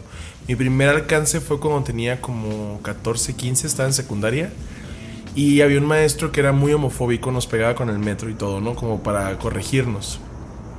Y yo reportaba al maestro y el salón me odiaba por eso, porque al salón le gustaba que el maestro dijera malas palabras. O sea, hermosillo, ¿no? O sea, como el maestro dice malas palabras, debe ser bien buena onda. Y es como, pues no, pero pues la gente asumía que sí. Y el maestro tenía una voz peculiar, hablaba como así el maestro. Entonces me dijo una vez, salte Contreras. Y yo me iba a salir porque pues no, o sea, no quería estar ahí, pues. Y me iba a ir y cuando iba caminando hacia la salida, dije, salte Contreras, con la voz del maestro, idéntica. On point, así me salió. Nunca la había hecho, nomás la dije. Pero dije como, pues ya me sacó, me vale verga. ¿no? y escuché golpes en los mesabancos y gritos de risa. O sea, volteé así y vi a todo el salón riéndose, aplaudiéndome, pegándole las mochilas en los mesabancos.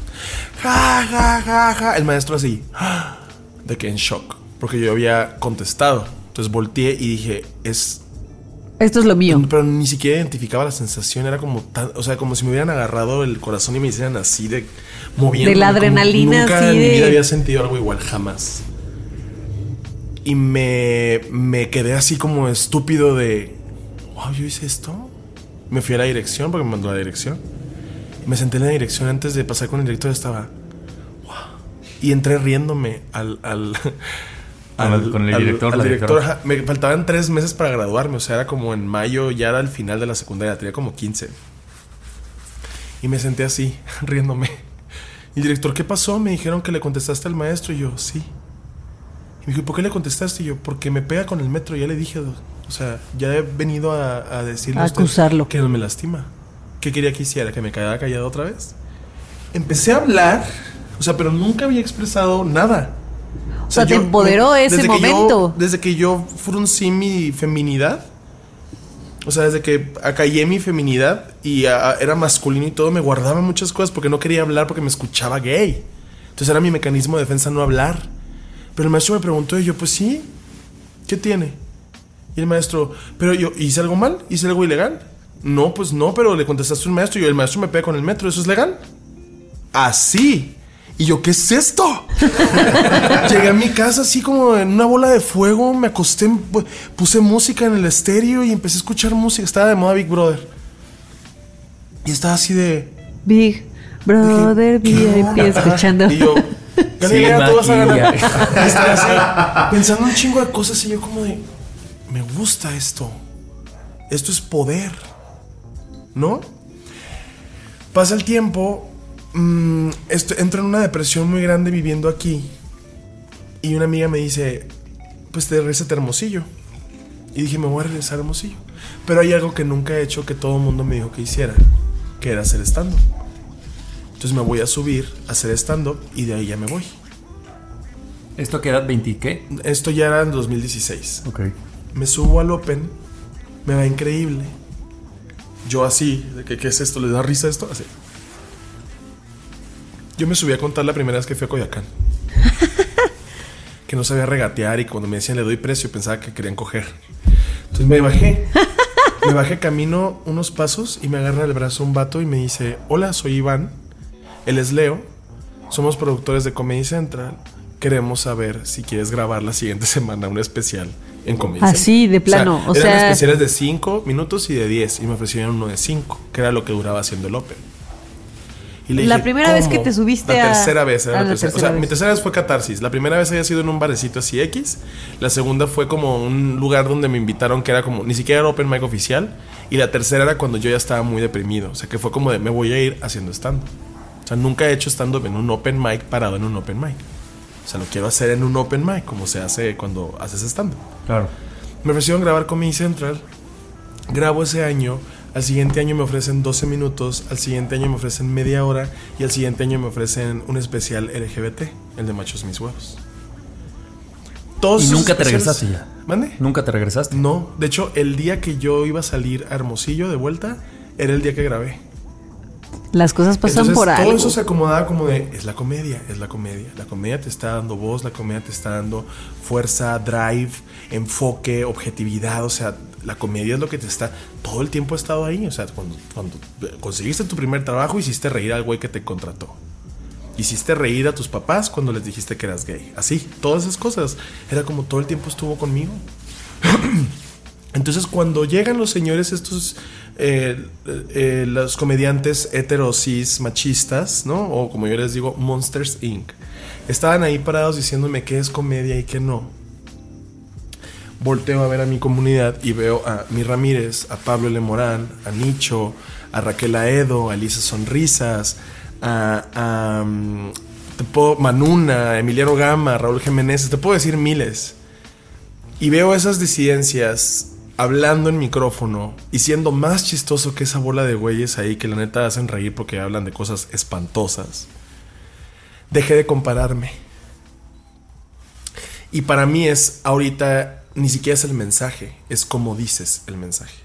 O sea, yo me he parado enfrente de comediantes que me tienen miedo. Me he parado enfrente de comediantes que hablan así. Y con Netflix esos comediantes y con Amazon Primes y con un chingo de especiales. Pero eso es, es como, miren, estoy haciendo reír a heterosexuales también. Ustedes no pueden hacer reír a los gays. Aquí el mercado es amplísimo. Ustedes están así. Ustedes le dan risa a gente que está en la cárcel. Oye, Ray, gente pero, que cometió un crimen probablemente. pero ¿cuál, cuál- o sea, justo cuál es tu regla, si, si existía alguna, en la comedia? O sea, porque mucha gente es... No, pero, pero no habría una cosa como de... O cómo le haces... Justo lo que decía Ani, ¿no? O sea, porque hay gente que al decir las cosas cae mal o, o uno como público dice, güey, Porque ¿por te incomoda como- que te digan no. Te incomoda que te digan, oye, de esto no hables si no estás informado. Para mí, el comediante profesional se informa. Ok. Al otro es un cuentachistes. O sea, el comediante, comediante para mí, es el comediante que se informa y si habla de un tema, lo investiga. Si no conoce el tema, busca a gente que conozca el tema, habla con esas personas y escribe en base a lo que aprendió. Un comediante que nada más dice, "Ja, ja, las mujeres trans tienen pito, voy a hablar de que tienen pito. Es como, pues es lo que tu cerebro te da. Y también está bien, es válido que tu cerebro te dé hasta ahí. Y pues es con lo que trabajas, papi. Yo no puedo forzarte a que pienses más. No puedo forzarte a que investigues y que deconstruyas, como nosotros lo hacemos. Yo hay chistes que ya no digo porque yo sé que tienen un tono racista, clasista, por el cual me he disculpado y por eso los dejé de hacer. Y es una constante evolución, ¿no? Total, a lo mejor en 10 años hay cosas que me dan risa ahorita que en 10 años voy a decir, ¡ay, qué cringe! Como el tema pasado tú, Ivani. ¿No? ¿Qué cosas te dan cringe de tu yo del presente? Pero es eso, nos da cringe ver quién es. O sea, ves una foto de la secundaria y dices, qué cringe. Es que Ahí siempre. Está vestido de South Pole, yo súper heteros con boquillas. ¿Sabes? Es como la, la cosa más humillante del mundo para mí. Boquillas, ¿qué son boquillas? Las que se te parecen aquí cuando hablas mucho y produces Ah, mucha ya. saliva. Como todas secas ya. Todo el tiempo tenía. Entonces, ahorita yo creo que la comedia está pasando por un momento de transición muy importante, que es develar temas. No estamos contando chistes, estamos contando anécdotas. Las personas LGBT estamos intentando expresar lo que nos ha pasado o lo que observamos, pero con información. Lo mismo hacen las morras del stand-up. O sea, se informan, analizan estos temas e incomodan con esos temas. Y que además también es un movimiento mucho más allá del humor, Total. ¿no? Yo, de verdad, a quien más admiro en el stand-up es a las mujeres. O sea, la- mis comediantes favoritos, 90% son mujeres. Porque para mí es bien revolucionario y Claro. súper de rockstar. Para mí, el pararte arriba de un escenario y decirles coman verga a los vatos. Más porque esos vatos sienten que lo tienen asegurado. Ajá. Pero pues en 10 años van a ser, ¿sabes? En 10 años van a ser Teo González, pues. ¿Sabes? En 10 años los centennials van a decir, el viejito ese que toca trova, qué horror, qué asco, ¿quién lo ve? Entonces van a ser fans viejitos. ¿Sabes? Entonces ahorita estamos construyendo puentes para que las mentes jóvenes también consuman stand-up diverso. Y que entiendan que hay comedia para todas las personas. Que no tienes a huevo que reírte de los chistes de Franco Escamilla. Que no tienes que reírte a huevo de los chistes de Furadito de Tal, Teo González, quien tú quieras, Polo Polo. Si no te da risa eso, no quiere decir que no, no estés hecho para consumir comedia. Quiere decir que a lo mejor tu Hay comedia otro tipo de es comedia otro tipo. ti. ajá, y es válido, ¿eh? O sea, el trabajo de Franco es válido. Lo que él hace es válido dentro de su perspectiva y no tiene por qué adjudicarse temas que no le incumban. Pero hay otra propiedad acá, muy válida y muy importante, que también es, es necesaria en el stand-up. O sea, nadie es dueño del stand-up. Que te hayas hecho famoso por hacer stand-up no quita que también hay mucha gente que lo ha hecho. Conozco un chingo, ¿sabes? Conozco un chingo de comediantes muy talentosos que llegan a tener hasta dudas de sí mismos porque no pueden entrar al gremio como tal. Pero el gremio lo estamos armando entre todos. Por eso les digo, consuman stand-up diverso. Se van a reír de cualquier cosa. No hablan todo el tiempo de su orientación, no hablan todo el tiempo de su identidad. Hablan de cosas que le pasan en el día a día. Ah, me pasó esto, yo soy comunicólogo, ¿no? Ah, bueno, ya habrán visto por lo como estoy vestido. Y ese tipo de cosas que te dan risa, Claro. ¿sabes? Que te puedes identificar porque tú trabajaste en un lugar godín y luego trabajaste en un lugar donde no llevabas uniforme, entonces... Y, te estás, y estás oyendo a alguien y estás diciendo, "Ah, no me interesa lo que tenga entre las piernas esta persona, no me interesa a quién bese, nada más me da mucha risa. Y ese es el stand-up válido. El stand-up que te hace pensar. El stand-up no empezó como un contar chistes de suegras. Empezó en Nueva York. En lugares clandestinos, abajo, en sótanos, donde la gente hablaba de aborto, de VIH. En los meros noventas. Todavía podía decir ochentas. Y que era una No fuga. era sí, chistoso. Básicamente. Y no era chistoso. Era literal. Me pasó esto en mi casa y la, la, la, Y de repente alguien hacía reír. Y era como un. Nos gusta eso. Qué risa que se rió de algo muy fuerte. Y yo también. Entonces de repente la gente dijo: Oye, ¿y si metemos comedia? ¿Y si hacemos chistosos los mensajes para que los entiendan mejor? O sea, ¿tú crees que eso está Para que sean más digeribles, Sí, ¿no? o sea, También. ningún estandopero en los 90 estaba. Doctor, anúlemelo. Ninguno. ¿Sabes? Claro. O sea, estaban creando obras de arte, de conciencia social, cultural, revolucionaria. Esos eran los estandoperos pioneros, la gente que se subió a hablar de realidades, no de la suegra. ¿Tú crees que como, como, o sea, actualmente el stand-up se está llevando a un buen sitio? Sí. porque ya hablamos. Porque ya hay, ya, hay, ya, hay, ya hay partes que hablan y se expresan y dicen, esto no se me hace bien. Nos nombraron la policía del stand-up. Obviamente los machitos, ¿no? Los- o como me gusta decirle, a mis simios. Entre ellos mismos de que, es que nos quieren cancelar ahora. Y es como, cabrón, tú ni siquiera eres comediante. Tú eres un fan. Tú ves esta comedia en YouTube. Ni siquiera pagas Prime. Hazme el purro favor. O sea, ¿cómo chingados yo voy a tomar en consideración la opinión de alguien a quien no respeto ni siquiera? Que ni siquiera conozco. ¿Me entiendes? Es, es- el futuro de la comedia no es consumible. El futuro de la comedia es incierto total. Nadie sabe qué va a pasar. O sea, hace 20 años tú decías comediante mexicano y pensabas en Polo la India Polo. María, Polo Polo, ¿sabes? No pensabas en alguien que dijeras, ah, mira, a él lo conocí en la prepa, yo me lle- él se viste como yo. Nunca decías eso, nunca decías, güey, qué cool es él. Te daba cringe pensar en comediantes mexicanos. Jorge Falcón. Claro. ¿Sabes? Y ahorita ya no. Ahorita hay gente. El, fuimos a un evento de Vans y se paró una, una chica en el micrófono en preguntas. Estábamos Ana Julia y yo era como preguntas. Había, había, estaba Kenia, que es la fundadora de las casas hogares trans para personas, que es una histrionidad increíble. No, no, o sea, una cosa increíble. Yo estaba con íconos del activismo LGBT, pues. Entonces ahí estaba yo como menso ahí. Y entonces para una señora y dice, yo soy mamá de personas LGBT. Aquí están mis hijas, es mi hija y mi hijo, ambos bisexuales. Y volteé y eran niños de 13 años. Entonces me dice ella, ellos salieron del closet conmigo, yo nunca les pregunté. Pero yo he creado una relación de confianza, de amor, de libertad con ellas. Y llegaron y me dijeron, pues mamá, hablamos entre nosotros y descubrimos que nos gustan los dos sexos. Obviamente se resumieron a los sexos, ¿no? Entre comillas, porque pues habían, existen las personas no binarias, o sea, Claro. pero son niños de tre- 12, 13 años, ¿no? Es lo que entienden entre ellos. Y la señora dice, y la comedia me ha ayudado a entenderles. O sea, con su comedia yo pude hablar con ellos. Y las vemos juntos. Wow. Y nos da risa juntos y compartimos y no me ocultan nada. Me hablan de todo lo que les pasa, cualquier duda que tienen, cualquier necesidad, vienen conmigo, con su mamá. Y no y dijo, no encuentro forma de pagarles lo que han hecho para que mi relación con mis hijos esté como está. Qué valioso eso, Entonces, ¿no? ahí es como, bueno, obviamente yo me puse a llorar, yo soy Capricornio. Entonces está, sí, o sea, es como fuerte, fuerte, débil, así. Y empecé a llorar con Ana, Ana Julia y yo viéndonos así que nunca nos habían dicho algo tan bonito, pero tan real ahí. O sea, ver a los dos niños hacernos así. Y era como, ¡Ah! si somos las personas que queríamos ver cuando estábamos chiquitos. Si somos las personas Qué que cabrón están eso. Sí, ahorita, entonces sí es importante mi trabajo, sí es importante mi presencia, mi relevancia dentro de la comedia. Yo no voy a dejar de hacer comedia.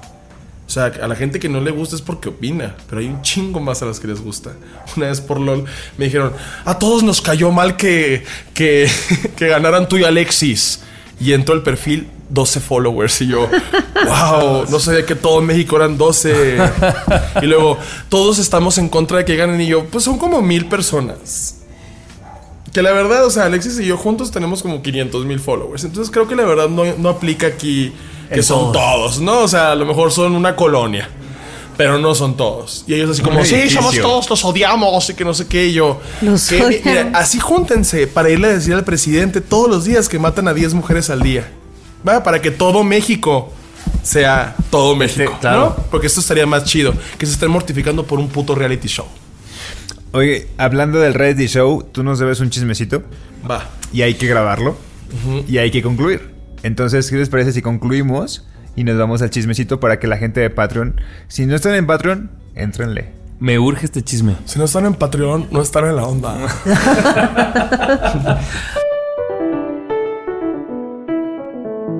Síguenos en redes sociales, arroba Nadie nos dijo, en Twitter, en Instagram y Nadie nos dijo podcast en Facebook. Nadie nos dijo que aunque hayas nacido en un lugar machista, no puedes ser una flor. Nadie nos dijo que si te perteneces a ti mismo, ya no necesitas que los demás te acepten. Y nadie nos dijo que la comedia era esto o esto. La comedia es uniforme, la comedia es ambigua, la comedia es abstracta, no tiene género, no tiene edad. Se construye con el tiempo como las personas. Me encanta. Y nosotros tardamos como Güey, bien 10 minutos en escribir nuestras conclusiones. Nosotros así, pausa para hacer las conclusiones. Ajá, sí. Y estamos. Ah, sí, ¿por qué? media hora. Pero espérate, hay que, le, le dijimos a Ray, oye, ¿Cuál fue ¿quieres un lápiz, pluma, escribir? No. Oye, te las vamos a repetir. No, no, no. O sea, tan. Improviso, todo improvisado, improviso en mi universidad. Ustedes Literal, en, en que cortamos el tema pasado y dijo las conclusiones pasaron 30 segundos y se acordó de todo y eso así, así, sin escribir. O sea, nosotros literal estamos escribiendo las conclusiones y dices, ¿de qué era tu tema? Ya se me olvidó. No manches, te lo soy. Capricornio.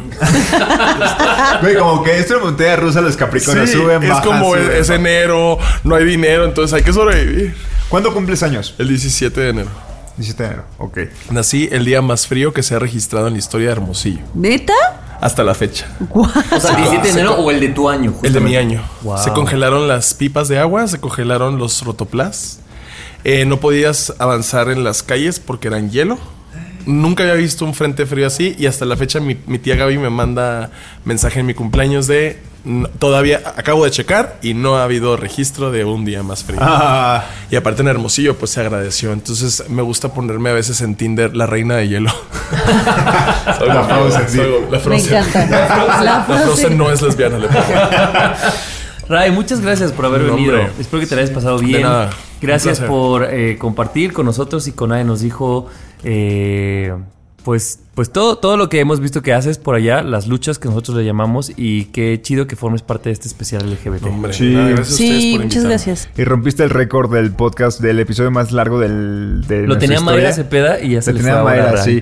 Me. Y, Perdón y- porque y no me neta, paro el sí, hocico. yo sí, yo sí me quedo. Por ejemplo, hoy eliminé en mi Facebook a una morra que puso un comentario súper nefasto de esto que sucedió en, en un restaurante aquí en la del Valle. Lo eliminé de mi Facebook sin antes decirle sus verdades. Y ya me sentí como de que. Yo, la neta, sí soy como muy cordial. Y la- sí, no, no, no, no, no, no, no soy tibio. Soy muy, soy como que, no sé, trato Es de que no hay una entrar en cosa conflicto. entre amable y tibio. Tibio, por ejemplo, es que te pregunten y tú digas. Ah. Y amable es como un, ah, bueno, un transfóbico. Que vaya y coma verga, ¿sabes? Sí. Como de, aquí está, no está aquí ninguna amiga mía trans. No está escuchando nadie trans esto horrible que está diciendo el vato. A mí no me afecta porque no soy trans. Pero, pues, si estuviera en un lugar donde hay personas trans, pues sí, Sí, obviamente. le eso, eso. Más, más enfocado a eso y sí, dije, verga. O sea, esta morra. Nadie lo- tiene la obligación también. Y lo que No, decían pues el otro día, pues es que sería muy cansado para ti, para No, cualquiera, todos los días estar No, y luchando. luego esa mamada de, a ver, pues explícanos. No, ve y googlealo. O sea, Si googlear googleas el puto es. clima, gu- googleas cómo se llama el presidente de México. Ve y googlea que es, Claro. que es una persona trans. Claro. Y no busques, o sea, nada más te voy a dar un tip, no busques en católicos.com. ¿Sabes? No busques en la. Biblia. Nunca, nunca me había pasado eso. Me sentía como Frodo sin su aldea así. Cuando recién llegué a Ciudad de México y lo dije, qué bueno que me fui de ahí. Es como una secta. Es como una secta donde te dicen, tienes que creer en esto. Y es Ay, como no, güey, nos dicen a los LGBT adoctrinados y no sé qué. Y es como un, cállate, güey. Tú los llevas a bautizar a los 11 meses. O sea, hay niños que ni siquiera les han abierto los ojos y ya están bautizados. Ya, y es como, sí. a mí se me huele más a adoctrinamiento eso. Ni Completamente. te Buzz Lightyear. preguntan. Ahí está Buzz Lightyear, se besan dos CGIs. Dijeras tú como, ah, hubo una escena lésbica donde actuaron mujeres. No, ni siquiera son caricaturas. Son caricaturas y la gente está así de, Es que no puede ser, o sea, se besa. Mis hijos van a preguntar cosas. Te han preguntado cosas peores como ¿por qué mi papá tiene dos mamás? ¿Por qué, por qué mi papá tiene dos esposas? Perdón. Dos mamás y yo. Lo de mamá, pues. No, no, pero dos esposas, pues sabes, es como un, oye, mi mamá, ¿por qué mi papá te engaña? Ahí no contestas. Clari. Ahí no contestas. Ah, no contestas cuando tu hijo te dice, oye, como que el jardinero viene mucho y no hay plantas, ¿no? Ah, no contestas. Ahí te quedas callada. Porque los pecados en el closet. Claro. Si Algún día tuyos, se les van a abrir. Hoy tuiteé. eh, ay, no. ¿Qué va a pasar? En Estados Unidos prohibieron el aborto. ¿Cómo le van a hacer las providas de Monterrey para ir a abortar a McAllen? A escondidas. Porque se sabe. Se sabe que cualquier persona traumatizada se hace una católica obsesionada y luego va y le dice a la gente qué hacer con su vulva. Claro. Yo no. Yo ya me quité ese tibiez de. "Ay, es que entiendan. No, ya no entiendo a nadie yo. Yo entiendo, a- me entiendo a mí. Ya, la demás gente, es que hay que entender que son. No me importa. Si estás odiando con información y aquí están tres putas páginas de Google y seis enciclopedias y todavía así discriminas, es porque eres un imbécil. Entonces me vale verga si aprendes o no aprendes. Quédate con tu ignorancia ahí y métete un cheto en la cola. Un cheto. Con eso cerramos Pero el- cheto nos vamos, amigos. Oye, este, gracias a nuestros queridos Patreons, amigo clase AA, a tu querido hermano. A mi hermano. Luis. Gracias, Neto. Y si ustedes quieren seguir eh, y saber el chismecito de hoy y los, los chismecitos acumulados, pues donen en Patreon en cualquiera de nuestros Son, niveles. son acumulables, pueden escuchar los pasados. Exactamente. Y nos escuchamos el próximo martes. Muchísimas gracias. Chip. Bye. Adiosini. Ay, ¿no Adiós. los nombres al final? ¿Eh? Yo soy Ani. Yo soy Javi. Yo soy Nando. Yo soy Vicente Fox. Yo soy Ray Contreras. Hasta Esto fue Nadie nos dijo adiós. Bye. Esto no termina aquí. Sé parte de nuestro Patreon y escucha el chismecito alargado de este episodio. Suscríbete a alguno de nuestros niveles y a cambio recibe beneficios exclusivos. Tu apoyo nos ayudará a hacer crecer este proyecto. Entra a patreon.com diagonal Nadie nos dijo.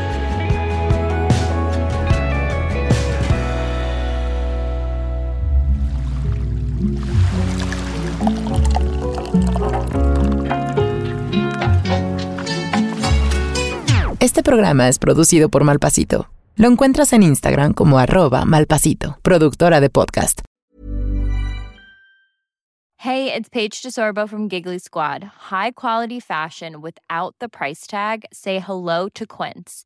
I'm snagging high-end essentials like cozy cashmere sweaters, sleek leather jackets, fine jewelry, and so much more. With Quince being 50 to 80% less than similar brands. And they partner with factories that prioritize safe, ethical, and responsible manufacturing. I love that. Luxury quality within reach. Go to quince.com slash style to get free shipping and 365 day returns on your next order. Quince.com slash style.